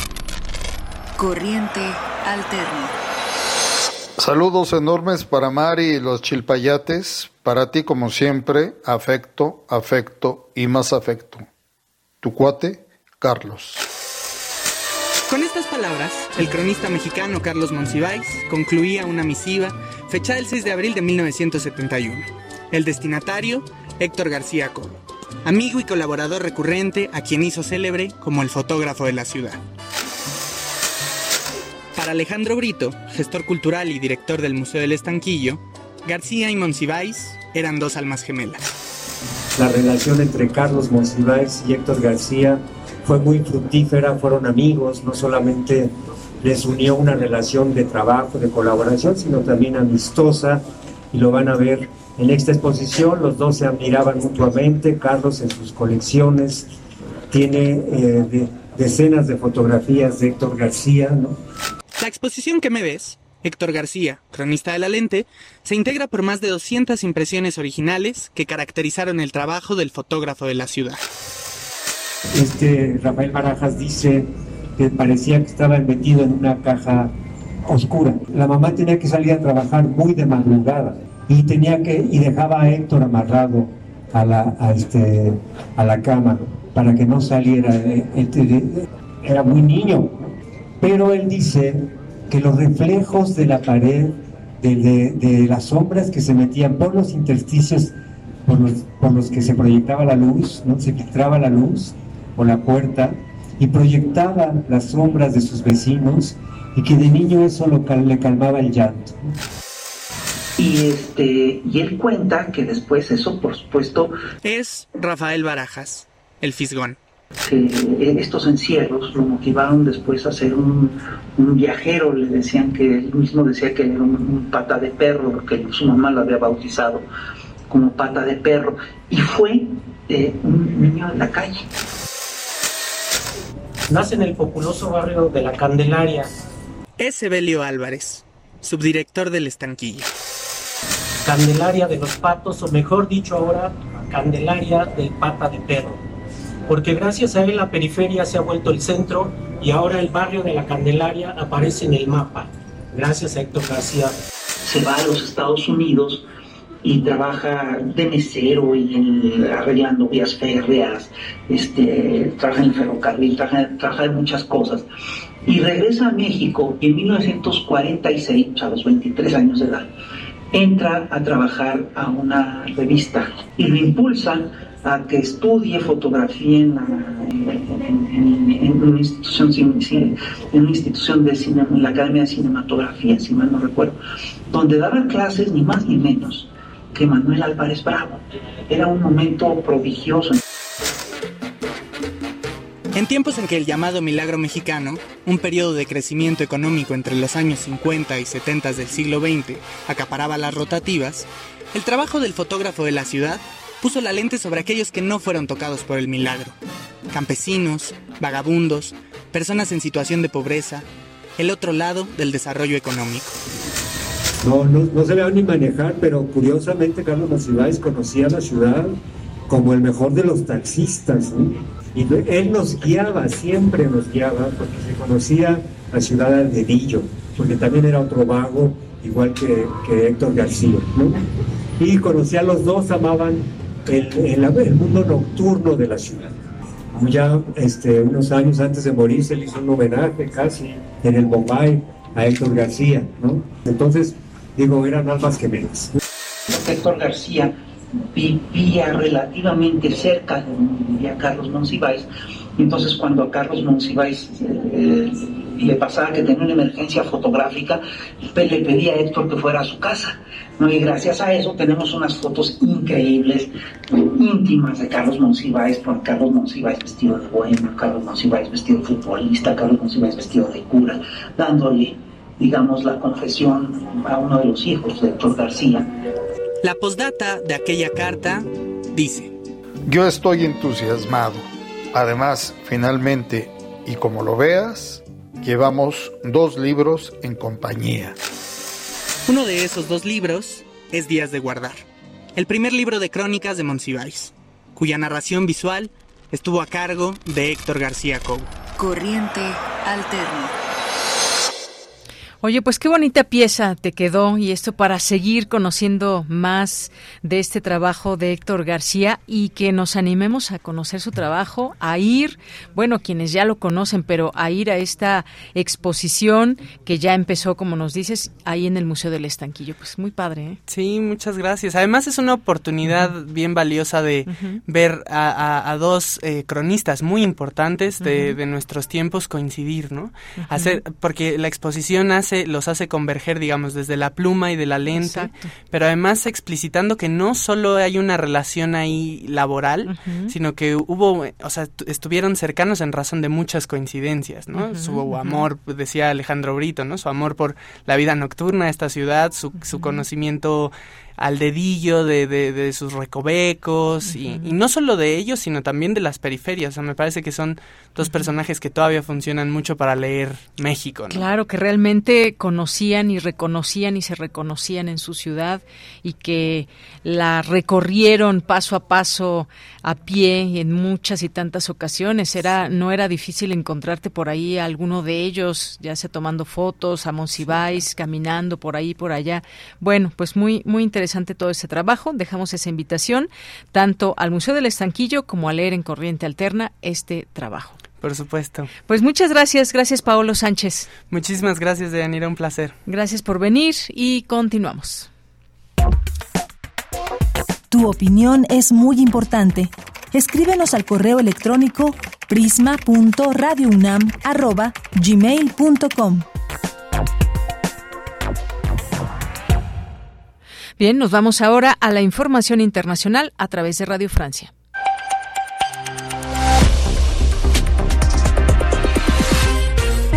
Bienvenidos al flash informativo de Radio Francia Internacional. Hoy es viernes 25 de agosto. En los controles técnicos nos acompaña Adrián Turo. Vamos ya con lo más importante de la jornada. Danae Rivadeneira. El presidente ruso Vladimir Putin firmó un decreto que obliga a los miembros de grupos paramilitares a prestar juramento a Rusia, tal como lo hacen los soldados del ejército regular. Este texto llega dos días después de la supuesta muerte del jefe de Wagner, el grupo paramilitar ruso, en un accidente aéreo y cuyas causas aún son confusas. El Kremlin ha desmentido haber orquestado este siniestro. Sobre el terreno de la guerra, el Ministerio de Defensa ruso informó que fueron neutralizados 42 drones ucranianos cerca de Crimea, territorio anexado por Rusia en 2014. Este es el mayor ataque aéreo reciente contra esa península. Rechazo encadena la decisión del presidente de la Federación Española de Fútbol, Luis Rubiales, de quedarse en el cargo después de besar a la fuerza a una jugadora. Pues les voy a decir algo. No voy a dimitir no voy a dimitir. No voy a dimitir. El rechazo ha llegado de la parte del gobierno español, del presidente de la Liga de Fútbol Español también, y de compañeras de la jugadora como la futbolista y dos veces ganadora del Balón de Oro, Alexia Putellas. Ella en su cuenta de X, ex Twitter, dijo, esto es inaceptable, se acabó. La lucha contra los incendios continúa en Grecia por séptimo día consecutivo con un balance de muertos que asciende a 21, pero con cierta mejora cerca de Atenas. Las autoridades acusaron a pirómanos de haber provocado muchas de las catástrofes de los últimos días y abrieron investigaciones que implican al Servicio Nacional de Inteligencia y al Departamento de Prevención de Incendios. El expresidente francés Nicolas Sarkozy será juzgado en 2025 por presuntamente haber recibido dinero del difunto dictador libio Muammar Gaddafi para financiar una de sus campañas electorales. A sus 68 años, Sarkozy ya fue condenado dos veces por corrupción y tráfico de influencias en casos distintos relacionados con intentos de influir en un juez y con la financiación electoral. En Siria, siete combatientes yihadistas murieron por bombardeos de las fuerzas gubernamentales, así lo afirmó el Observatorio Sirio de Derechos Humanos. Mientras tanto, en Guatemala, la Comisión Interamericana de Derechos Humanos otorgó medidas cautelares de protección para el presidente electo Bernardo Arevalo ante las amenazas de las que él es víctima.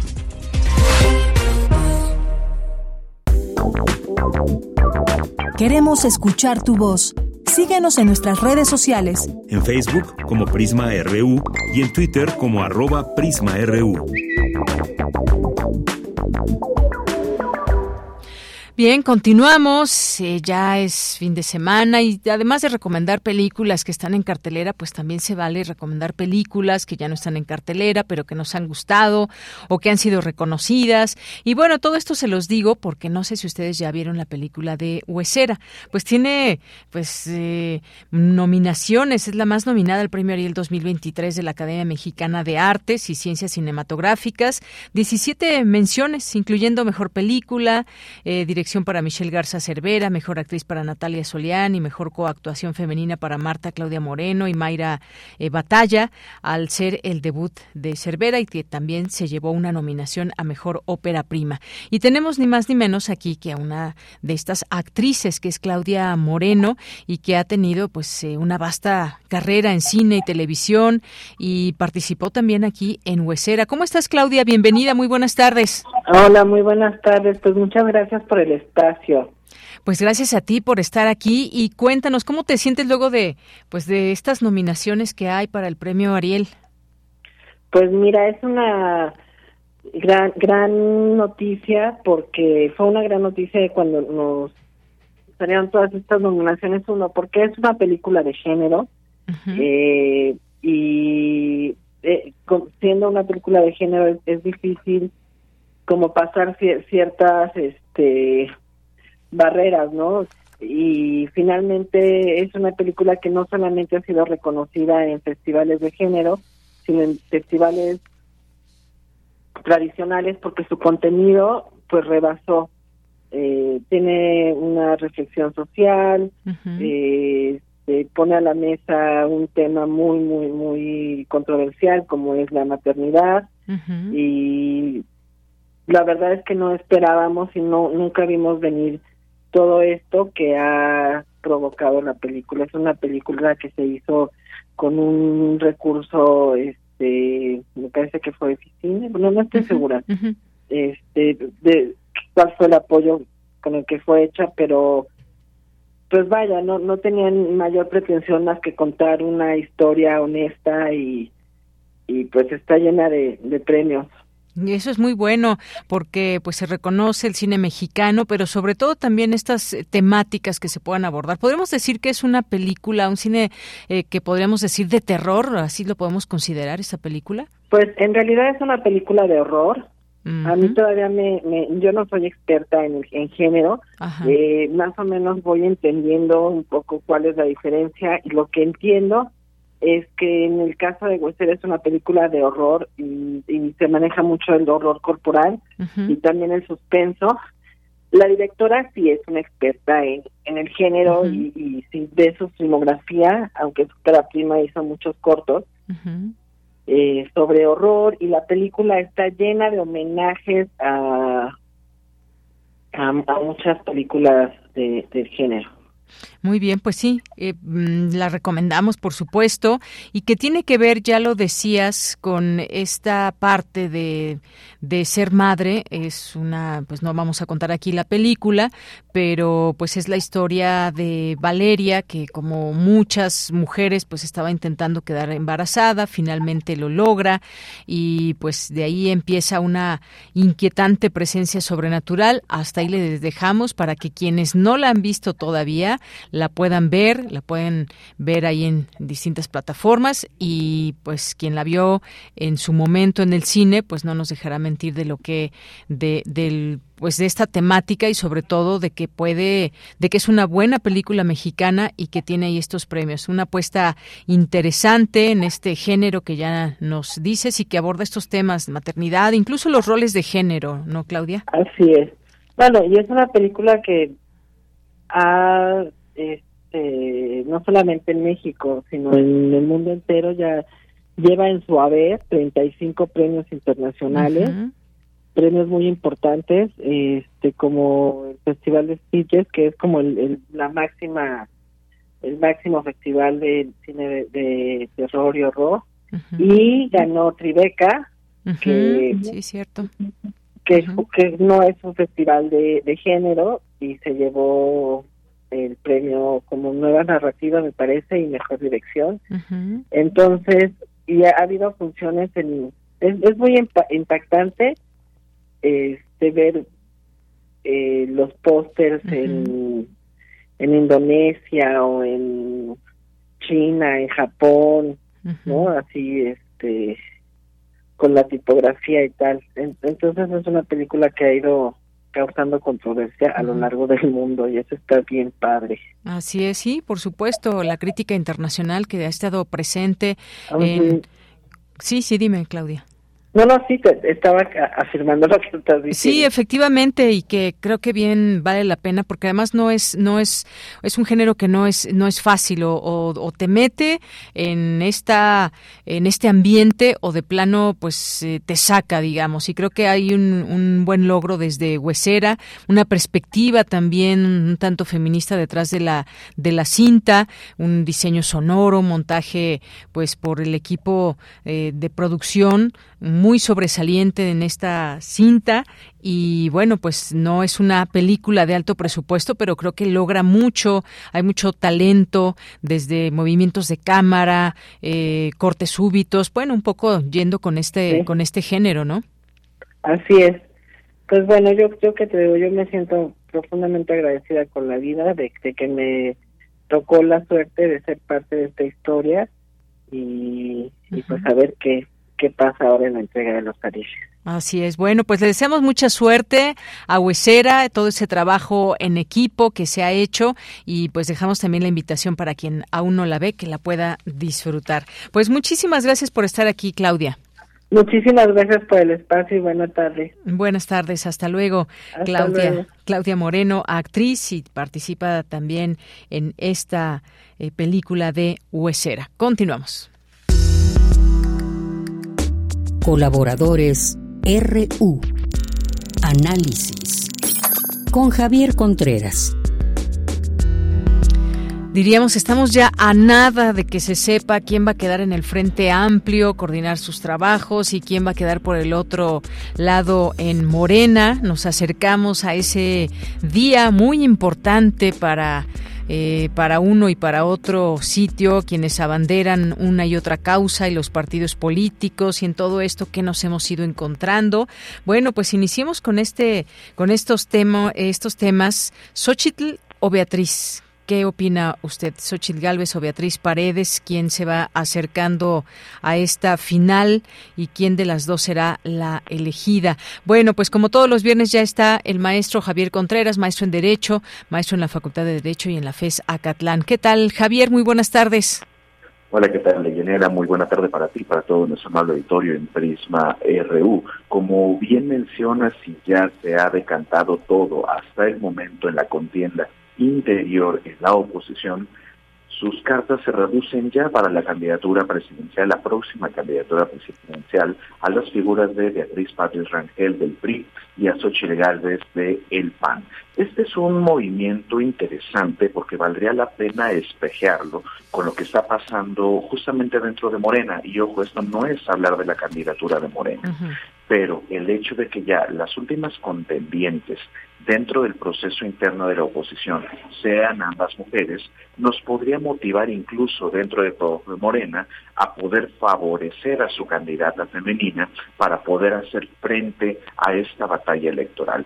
Poco de eso se ha hablado en medios de comunicación recientemente, pero vale la pena tenerlo para el estudio y para el análisis. Ahora, centrado en el proceso del Frente Amplio por México, como ahora se ha bautizado nuevamente la oposición, vemos que estas últimas dos candidatas ya concentran en su totalidad los apoyos de sus respectivos partidos políticos. Esta mañana la aspirante priista ofrecía una entrevista en otro medio de comunicación donde justamente mencionaba que ya se le había pedido por parte del panismo declinar en favor de Xochitl Gálvez, cosa que ella menciona es una falta de respeto y que no se va a detener en su aspiración por lo que si lo hiciera así, estaría generándose una especie de profecía autocumplida respecto de lo que el ciudadano presidente había mencionado. No sé si ustedes recordarán, Radio Escuchas, que el propio López Obrador había dicho hace un par de meses que la candidata de la oposición iba a ser Suchil Gálvez. Entonces, pues, la oposición se encuentra también en un momento complicado donde no puede trastabillar ni puede eh, dejar entrever que su ejercicio de elección de candidata va a ser una simulación. Incluso si en este caso ganara Beatriz Paredes la candidatura, se tendría que pensar, ¿es lo suficientemente competitiva para generar un auténtico eh, enfrentamiento con quien resulte como candidato o candidata de Morena y aliados. Por ello es que es un asunto de vital importancia para nuestra democracia electoral en este tiempo último. Muy bien, bueno, pues sí, efectivamente veremos qué es lo que sucede. El presidente insiste en que será Xochitl y ya se sabía y que bueno, pues todo esto ha sido como mero trámite, por decirlo de alguna manera. Y por otra parte, también los movimientos que hay en otros lugares. ¿A qué me refiero? A Movimiento Ciudadano. Ya vimos que rompe el gobernador de Jalisco con eh, Dante Delgado y se reúne con Xochitl Galvez. ¿Qué mm, podemos leer en todo esto y hacia dónde irá Movimiento Ciudadano, dice el presidente, también lo están atacando porque no quieren que nos apoye. ¿Qué es lo que ves tú en este caso? Movimiento Ciudadano se ha convertido en la tercera fuerza política en el Congreso mexicano, pero también en el fiel de la balanza para ese proceso electoral. Y ojo, no me parece que Movimiento Ciudadano vaya realmente a decidir que a quién le va a entregar su apoyo y eso vaya a ser una diferencia sustancial en el proceso presidencial pero sí nos puede decir cuál va a ser el ritmo de crecimiento de ese partido político, no solo en los próximos comicios, sino en los años por venir. ¿Quién hubiera pensado hace seis años que empezaba la presidencia de López Obrador, hace de cuatro años y un pedacito, que Movimiento Ciudadano se iba a convertir en la tercera fuerza política? Es más, ¿quién hubiera pensado hace doce años? Cuando se trataba también de uno de los partidos satélites del PRD en ese momento, y que incluso algunas personas de medios de comunicación, incluso académicos, hacen eh, la sorna, la burla de llamarles el pan naranja. Mm. Ahora, vemos que Movimiento Ciudadano está coqueteando con ambas partes del espectro político. Algunos dicen que se acerca a Marcelo Ebrard para poder eh, ocuparlo como candidato presidencial y finalmente presentar una candidatura. Ahora se menciona justamente ese acercamiento entre la dirigencia de aquel partido político y ya eh, una de las aspirantes eh, presidenciales del Frente Amplio por México, el Frente Amplio opositor y entonces no hay una claridad, no hay una certeza de hacia dónde se estará moviendo este partido político, pero se trata también de una apuesta muy alta, puesto que si no se termina por definir, va a terminar perdiendo electorado también a nivel nacional al no tener una oferta política clara o no tener un perfil ideológico claro. Por otra parte, vemos también debilidad en tanto la estructura interna del partido político, puesto que el liderazgo de Dante Delgado no ha sido suficiente para mantener a una de sus dos joyas, y con ello me refiero a la gubernatura del estado de Jalisco, encabezada por eh, Alfaro, quien ha anunciado ya esta ruptura con Movimiento Ciudadano. No obstante, me gustaría que recordáramos que cuando Alfaro recién se convirtió en gobernador de Jalisco, en las primeras semanas de su gobierno ya había anunciado que él se iba a salir de movimiento ciudadano y que no iba a gobernar por el partido, decisión que terminó siendo desechada a las pocas semanas y se mantuvo en las filas de aquel partido naranja. Ahora, una vez que su gobierno mengua y ahora que vemos también indefinición dentro de aquel partido político, nuevamente se esgrimido esta amenaza que parece que ahora sí se va a terminar por cumplir. Entonces, si se va Alfaro y solamente queda Samuel García y solamente queda eh, Colosio, realmente qué es lo que va a poder ofrecer Movimiento Ciudadano.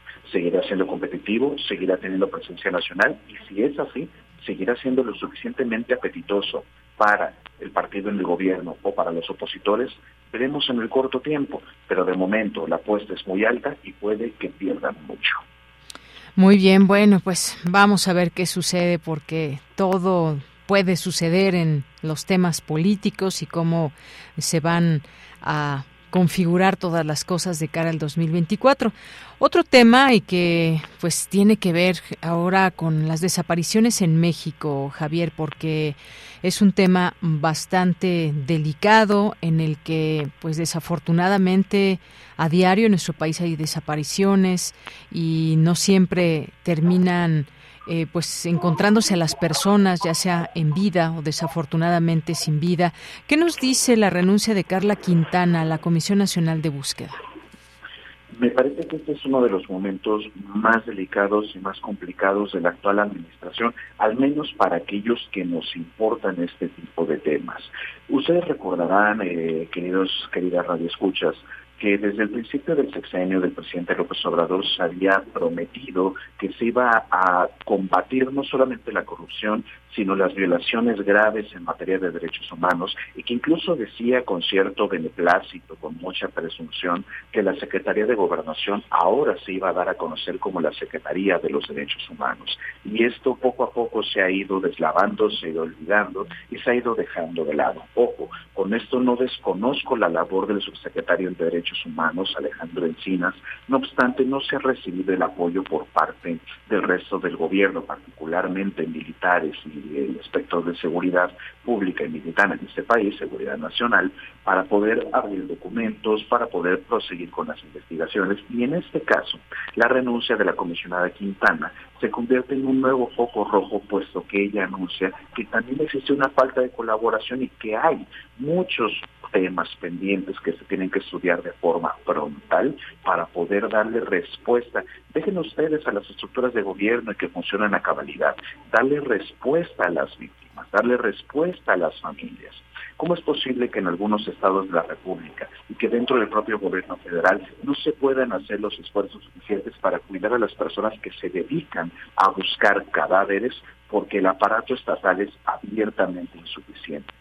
Se trata de una tragedia nacional y que esto no tendría sino que alarmarnos y generarnos preocupación, puesto que una de las personas más comprometidas con estas luchas en materia de derechos humanos ha decidido abandonar el barco ante una de dos, o la incapacidad o las ganas de no hacer las cosas de la actual administración. Ambas son malas, pero ¿cuál es peor?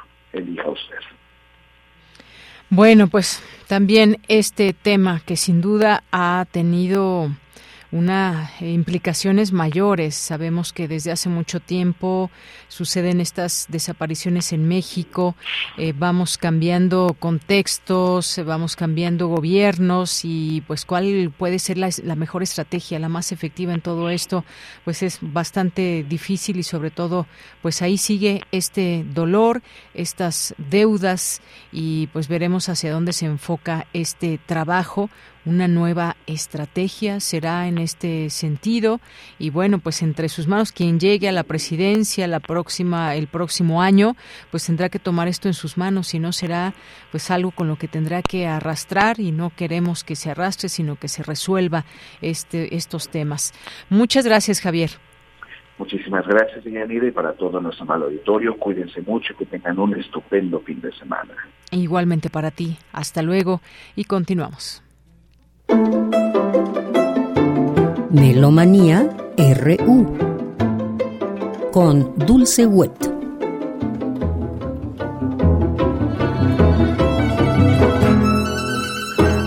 Y cerremos el programa con Melomanía Dulce Wet.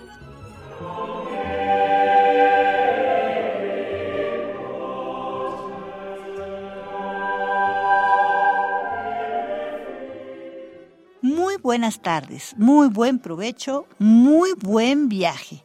Miguel Ángel Ferrini, Carlos Flores y Dulce Wet, les damos la más cordial bienvenida a Melomanía, hoy viernes 25 de agosto del 2023.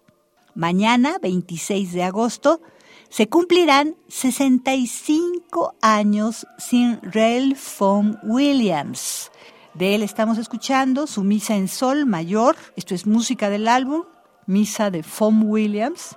Es un álbum inglés de 1983 producido por Hyperion Record Limited, con Thomas Trotter en el órgano, Corydon Singer y Matthew Best en la dirección.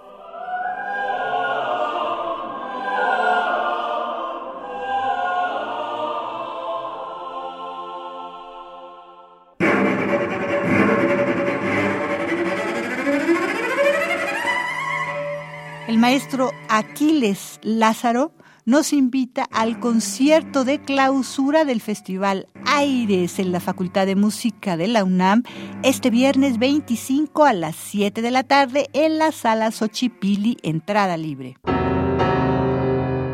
Hola público melómano de Prisma RU, soy Aquiles Lázaro coordinador artístico del Festival Aires 2023, el Festival de Música Mexicana Contemporánea de la Facultad de Música de la UNAM.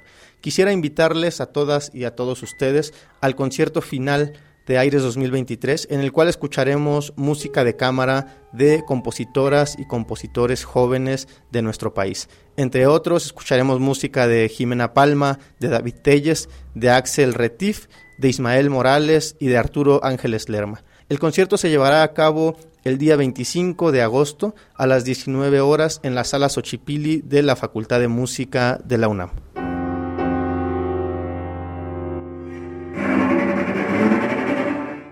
Gabriela Maravilla, compositora mexicana, nos invita a la presentación del concierto Cordes, música nueva para cuerdas y electrónica, suya, y del maestro Saúl Castillo.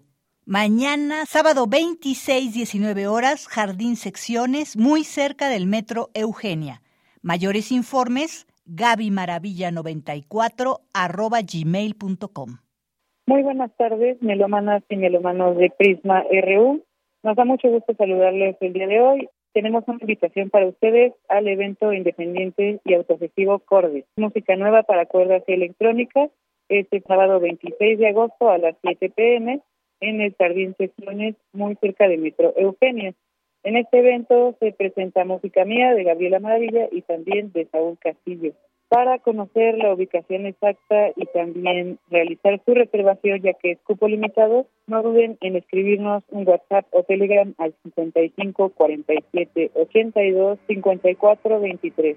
También pueden enviar un correo a gabimaravilla94 arroba gmail.com. Participan Fabián Rangel, Natalia Bendaño, Marinia Vega, Mariana Sánchez, Cintia Garduño y Saúl Castillo, Gabriela Maravilla en la música. Muchas gracias.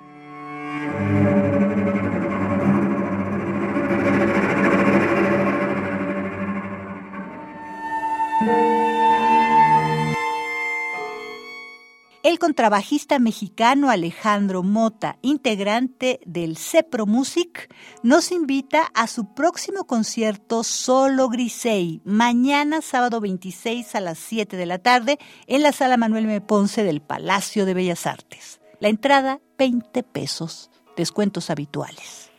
Hola, ¿qué tal? Muy buenas tardes. Mi nombre es Alejandro Mota, miembro del ensamble Cepro Music, interpretando el contrabajo. Y me gustaría invitarlos a ustedes, radioescuchas de Prisma RU, al concierto que se llevará a cabo este 26 de agosto a las 19 horas en la sala Manuel M. Ponce del Palacio de Bellas Artes.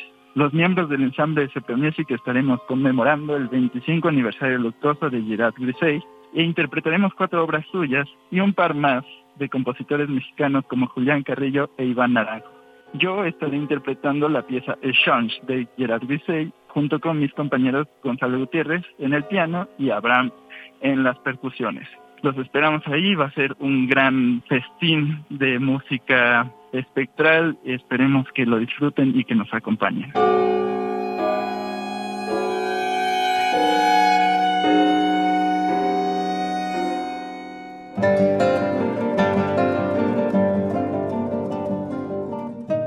El maestro Jesús Guarneros, integrante del cuarteto de guitarras Orillas, nos invita a su próxima presentación de Danza Non Danza en el estudio Adelimer el próximo lunes 28 a las 17 horas. Entrada libre. Hola, buenas tardes amigos melómanos y melómanas de Prisma RU. Mi nombre es Jesús Guarneros Soto, soy integrante del Cuarteto Orillas y me atrevo a hacerles la invitación para el lunes 28 de agosto a las 4 pm al recital que daremos a Orillas en el estudio A del Instituto Mexicano de la Radio, situado en la colonia Joco, Mayorazgo 83, transmisión a través del 94.5 FM y a través de la página de Radio INER, que es iner.mx, diagonal opus estaremos tocando un programa bastante variado, vertiginoso, que incluye a compositores como Johann Sebastian Bach, Stephen Goss, Cuthberto Córdoba, Renko Dirk, la entrada es gratuita y a nombre de todos los del cuarteto les hacemos la más cordial invitación.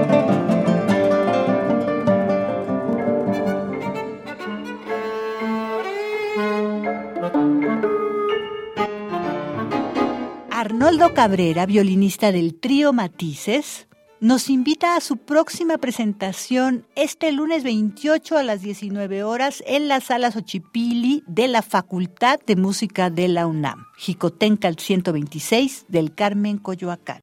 Hola, ¿qué tal? Buenas tardes, queridos amigos de Melomanía, del noticiario Prisma RU. Les habla su amigo Arnoldo Cabrera, soy violinista del trío Matices. Quisiera invitarlos al concierto de este lunes, 28 de agosto, a las 19 horas, en la sala Xochipilli de la Facultad de Música de la UNAM. Este concierto es muy especial para nosotros, el trío Matices, ya que tiene un doble significado.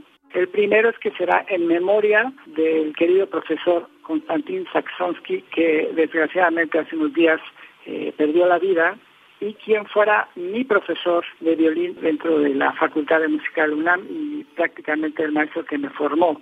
El segundo significado y algo que es muy especial es que después de algunos años podremos por fin presentar las obras ganadoras de la primera convocatoria del concurso de composición Matices.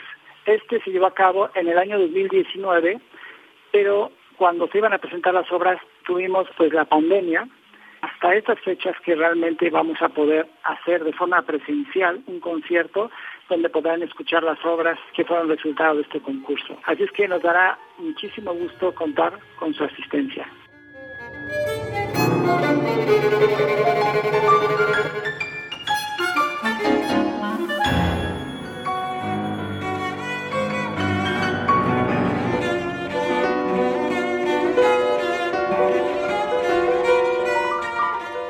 Un día como el domingo 27 de agosto del 2023, pero de 1886 nace Rebecca Clark, compositora, musicóloga y violista inglesa, conocida por sus seudónimos Friskin o Anthony Trent. Desde muy temprana edad, Rebecca Clark ingresa al Colegio de Música donde estudia composición con Charles Stanford y adopta la viola como instrumento. Con el tiempo se fue convirtiendo en musicóloga altamente respetada. Gran parte de su obra la escribió para este instrumento y conjuntos de cámara integrados por mujeres. En su corpus hay música para viola y piano, viola y violonchelo, que es lo que estamos escuchando ahora, la Rapsodia para cello y piano de 1923, de hace 100 años, en cuatro movimientos, música del álbum Rebecca Clark, música para cello y piano, álbum inglés del sello Lirita producido en el 2016 con Rafael Wallish al cello y John Work en el piano.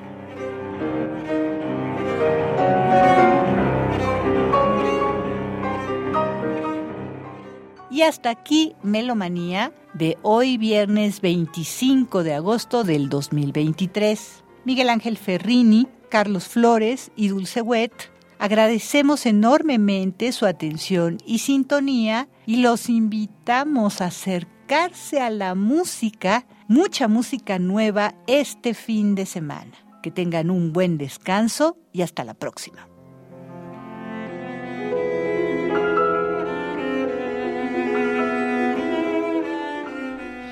Gracias, Dulce Wet. Y eh, bueno, de pronto aquí que se nos mueve la mesa cuando pasan los metrobuses y que por cierto ya pues obviamente el 19 de septiembre ya se anunció un eh, pues este trabajo que se hace para que simulacro para que podamos ubicar, ya sea en centros de trabajo, en casa, eh, toda esta situación para ubicar un lugar seguro en caso de sismo, pero es importante hacerlo en estos ejercicios, estos simulacros.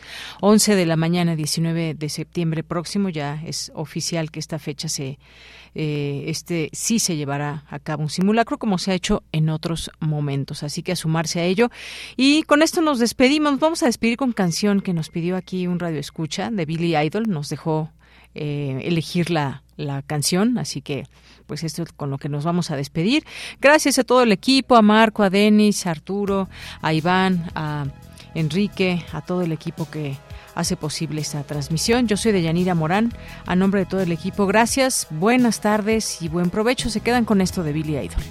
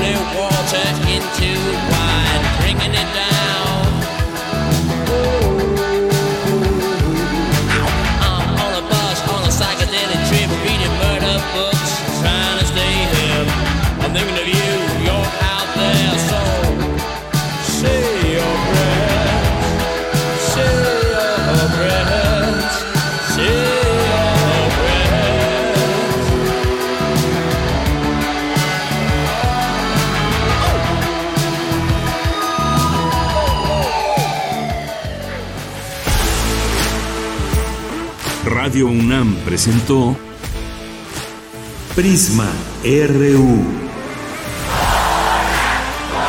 Una mirada universitaria sobre los acontecimientos actuales. Prisma RU. Relatamos al mundo.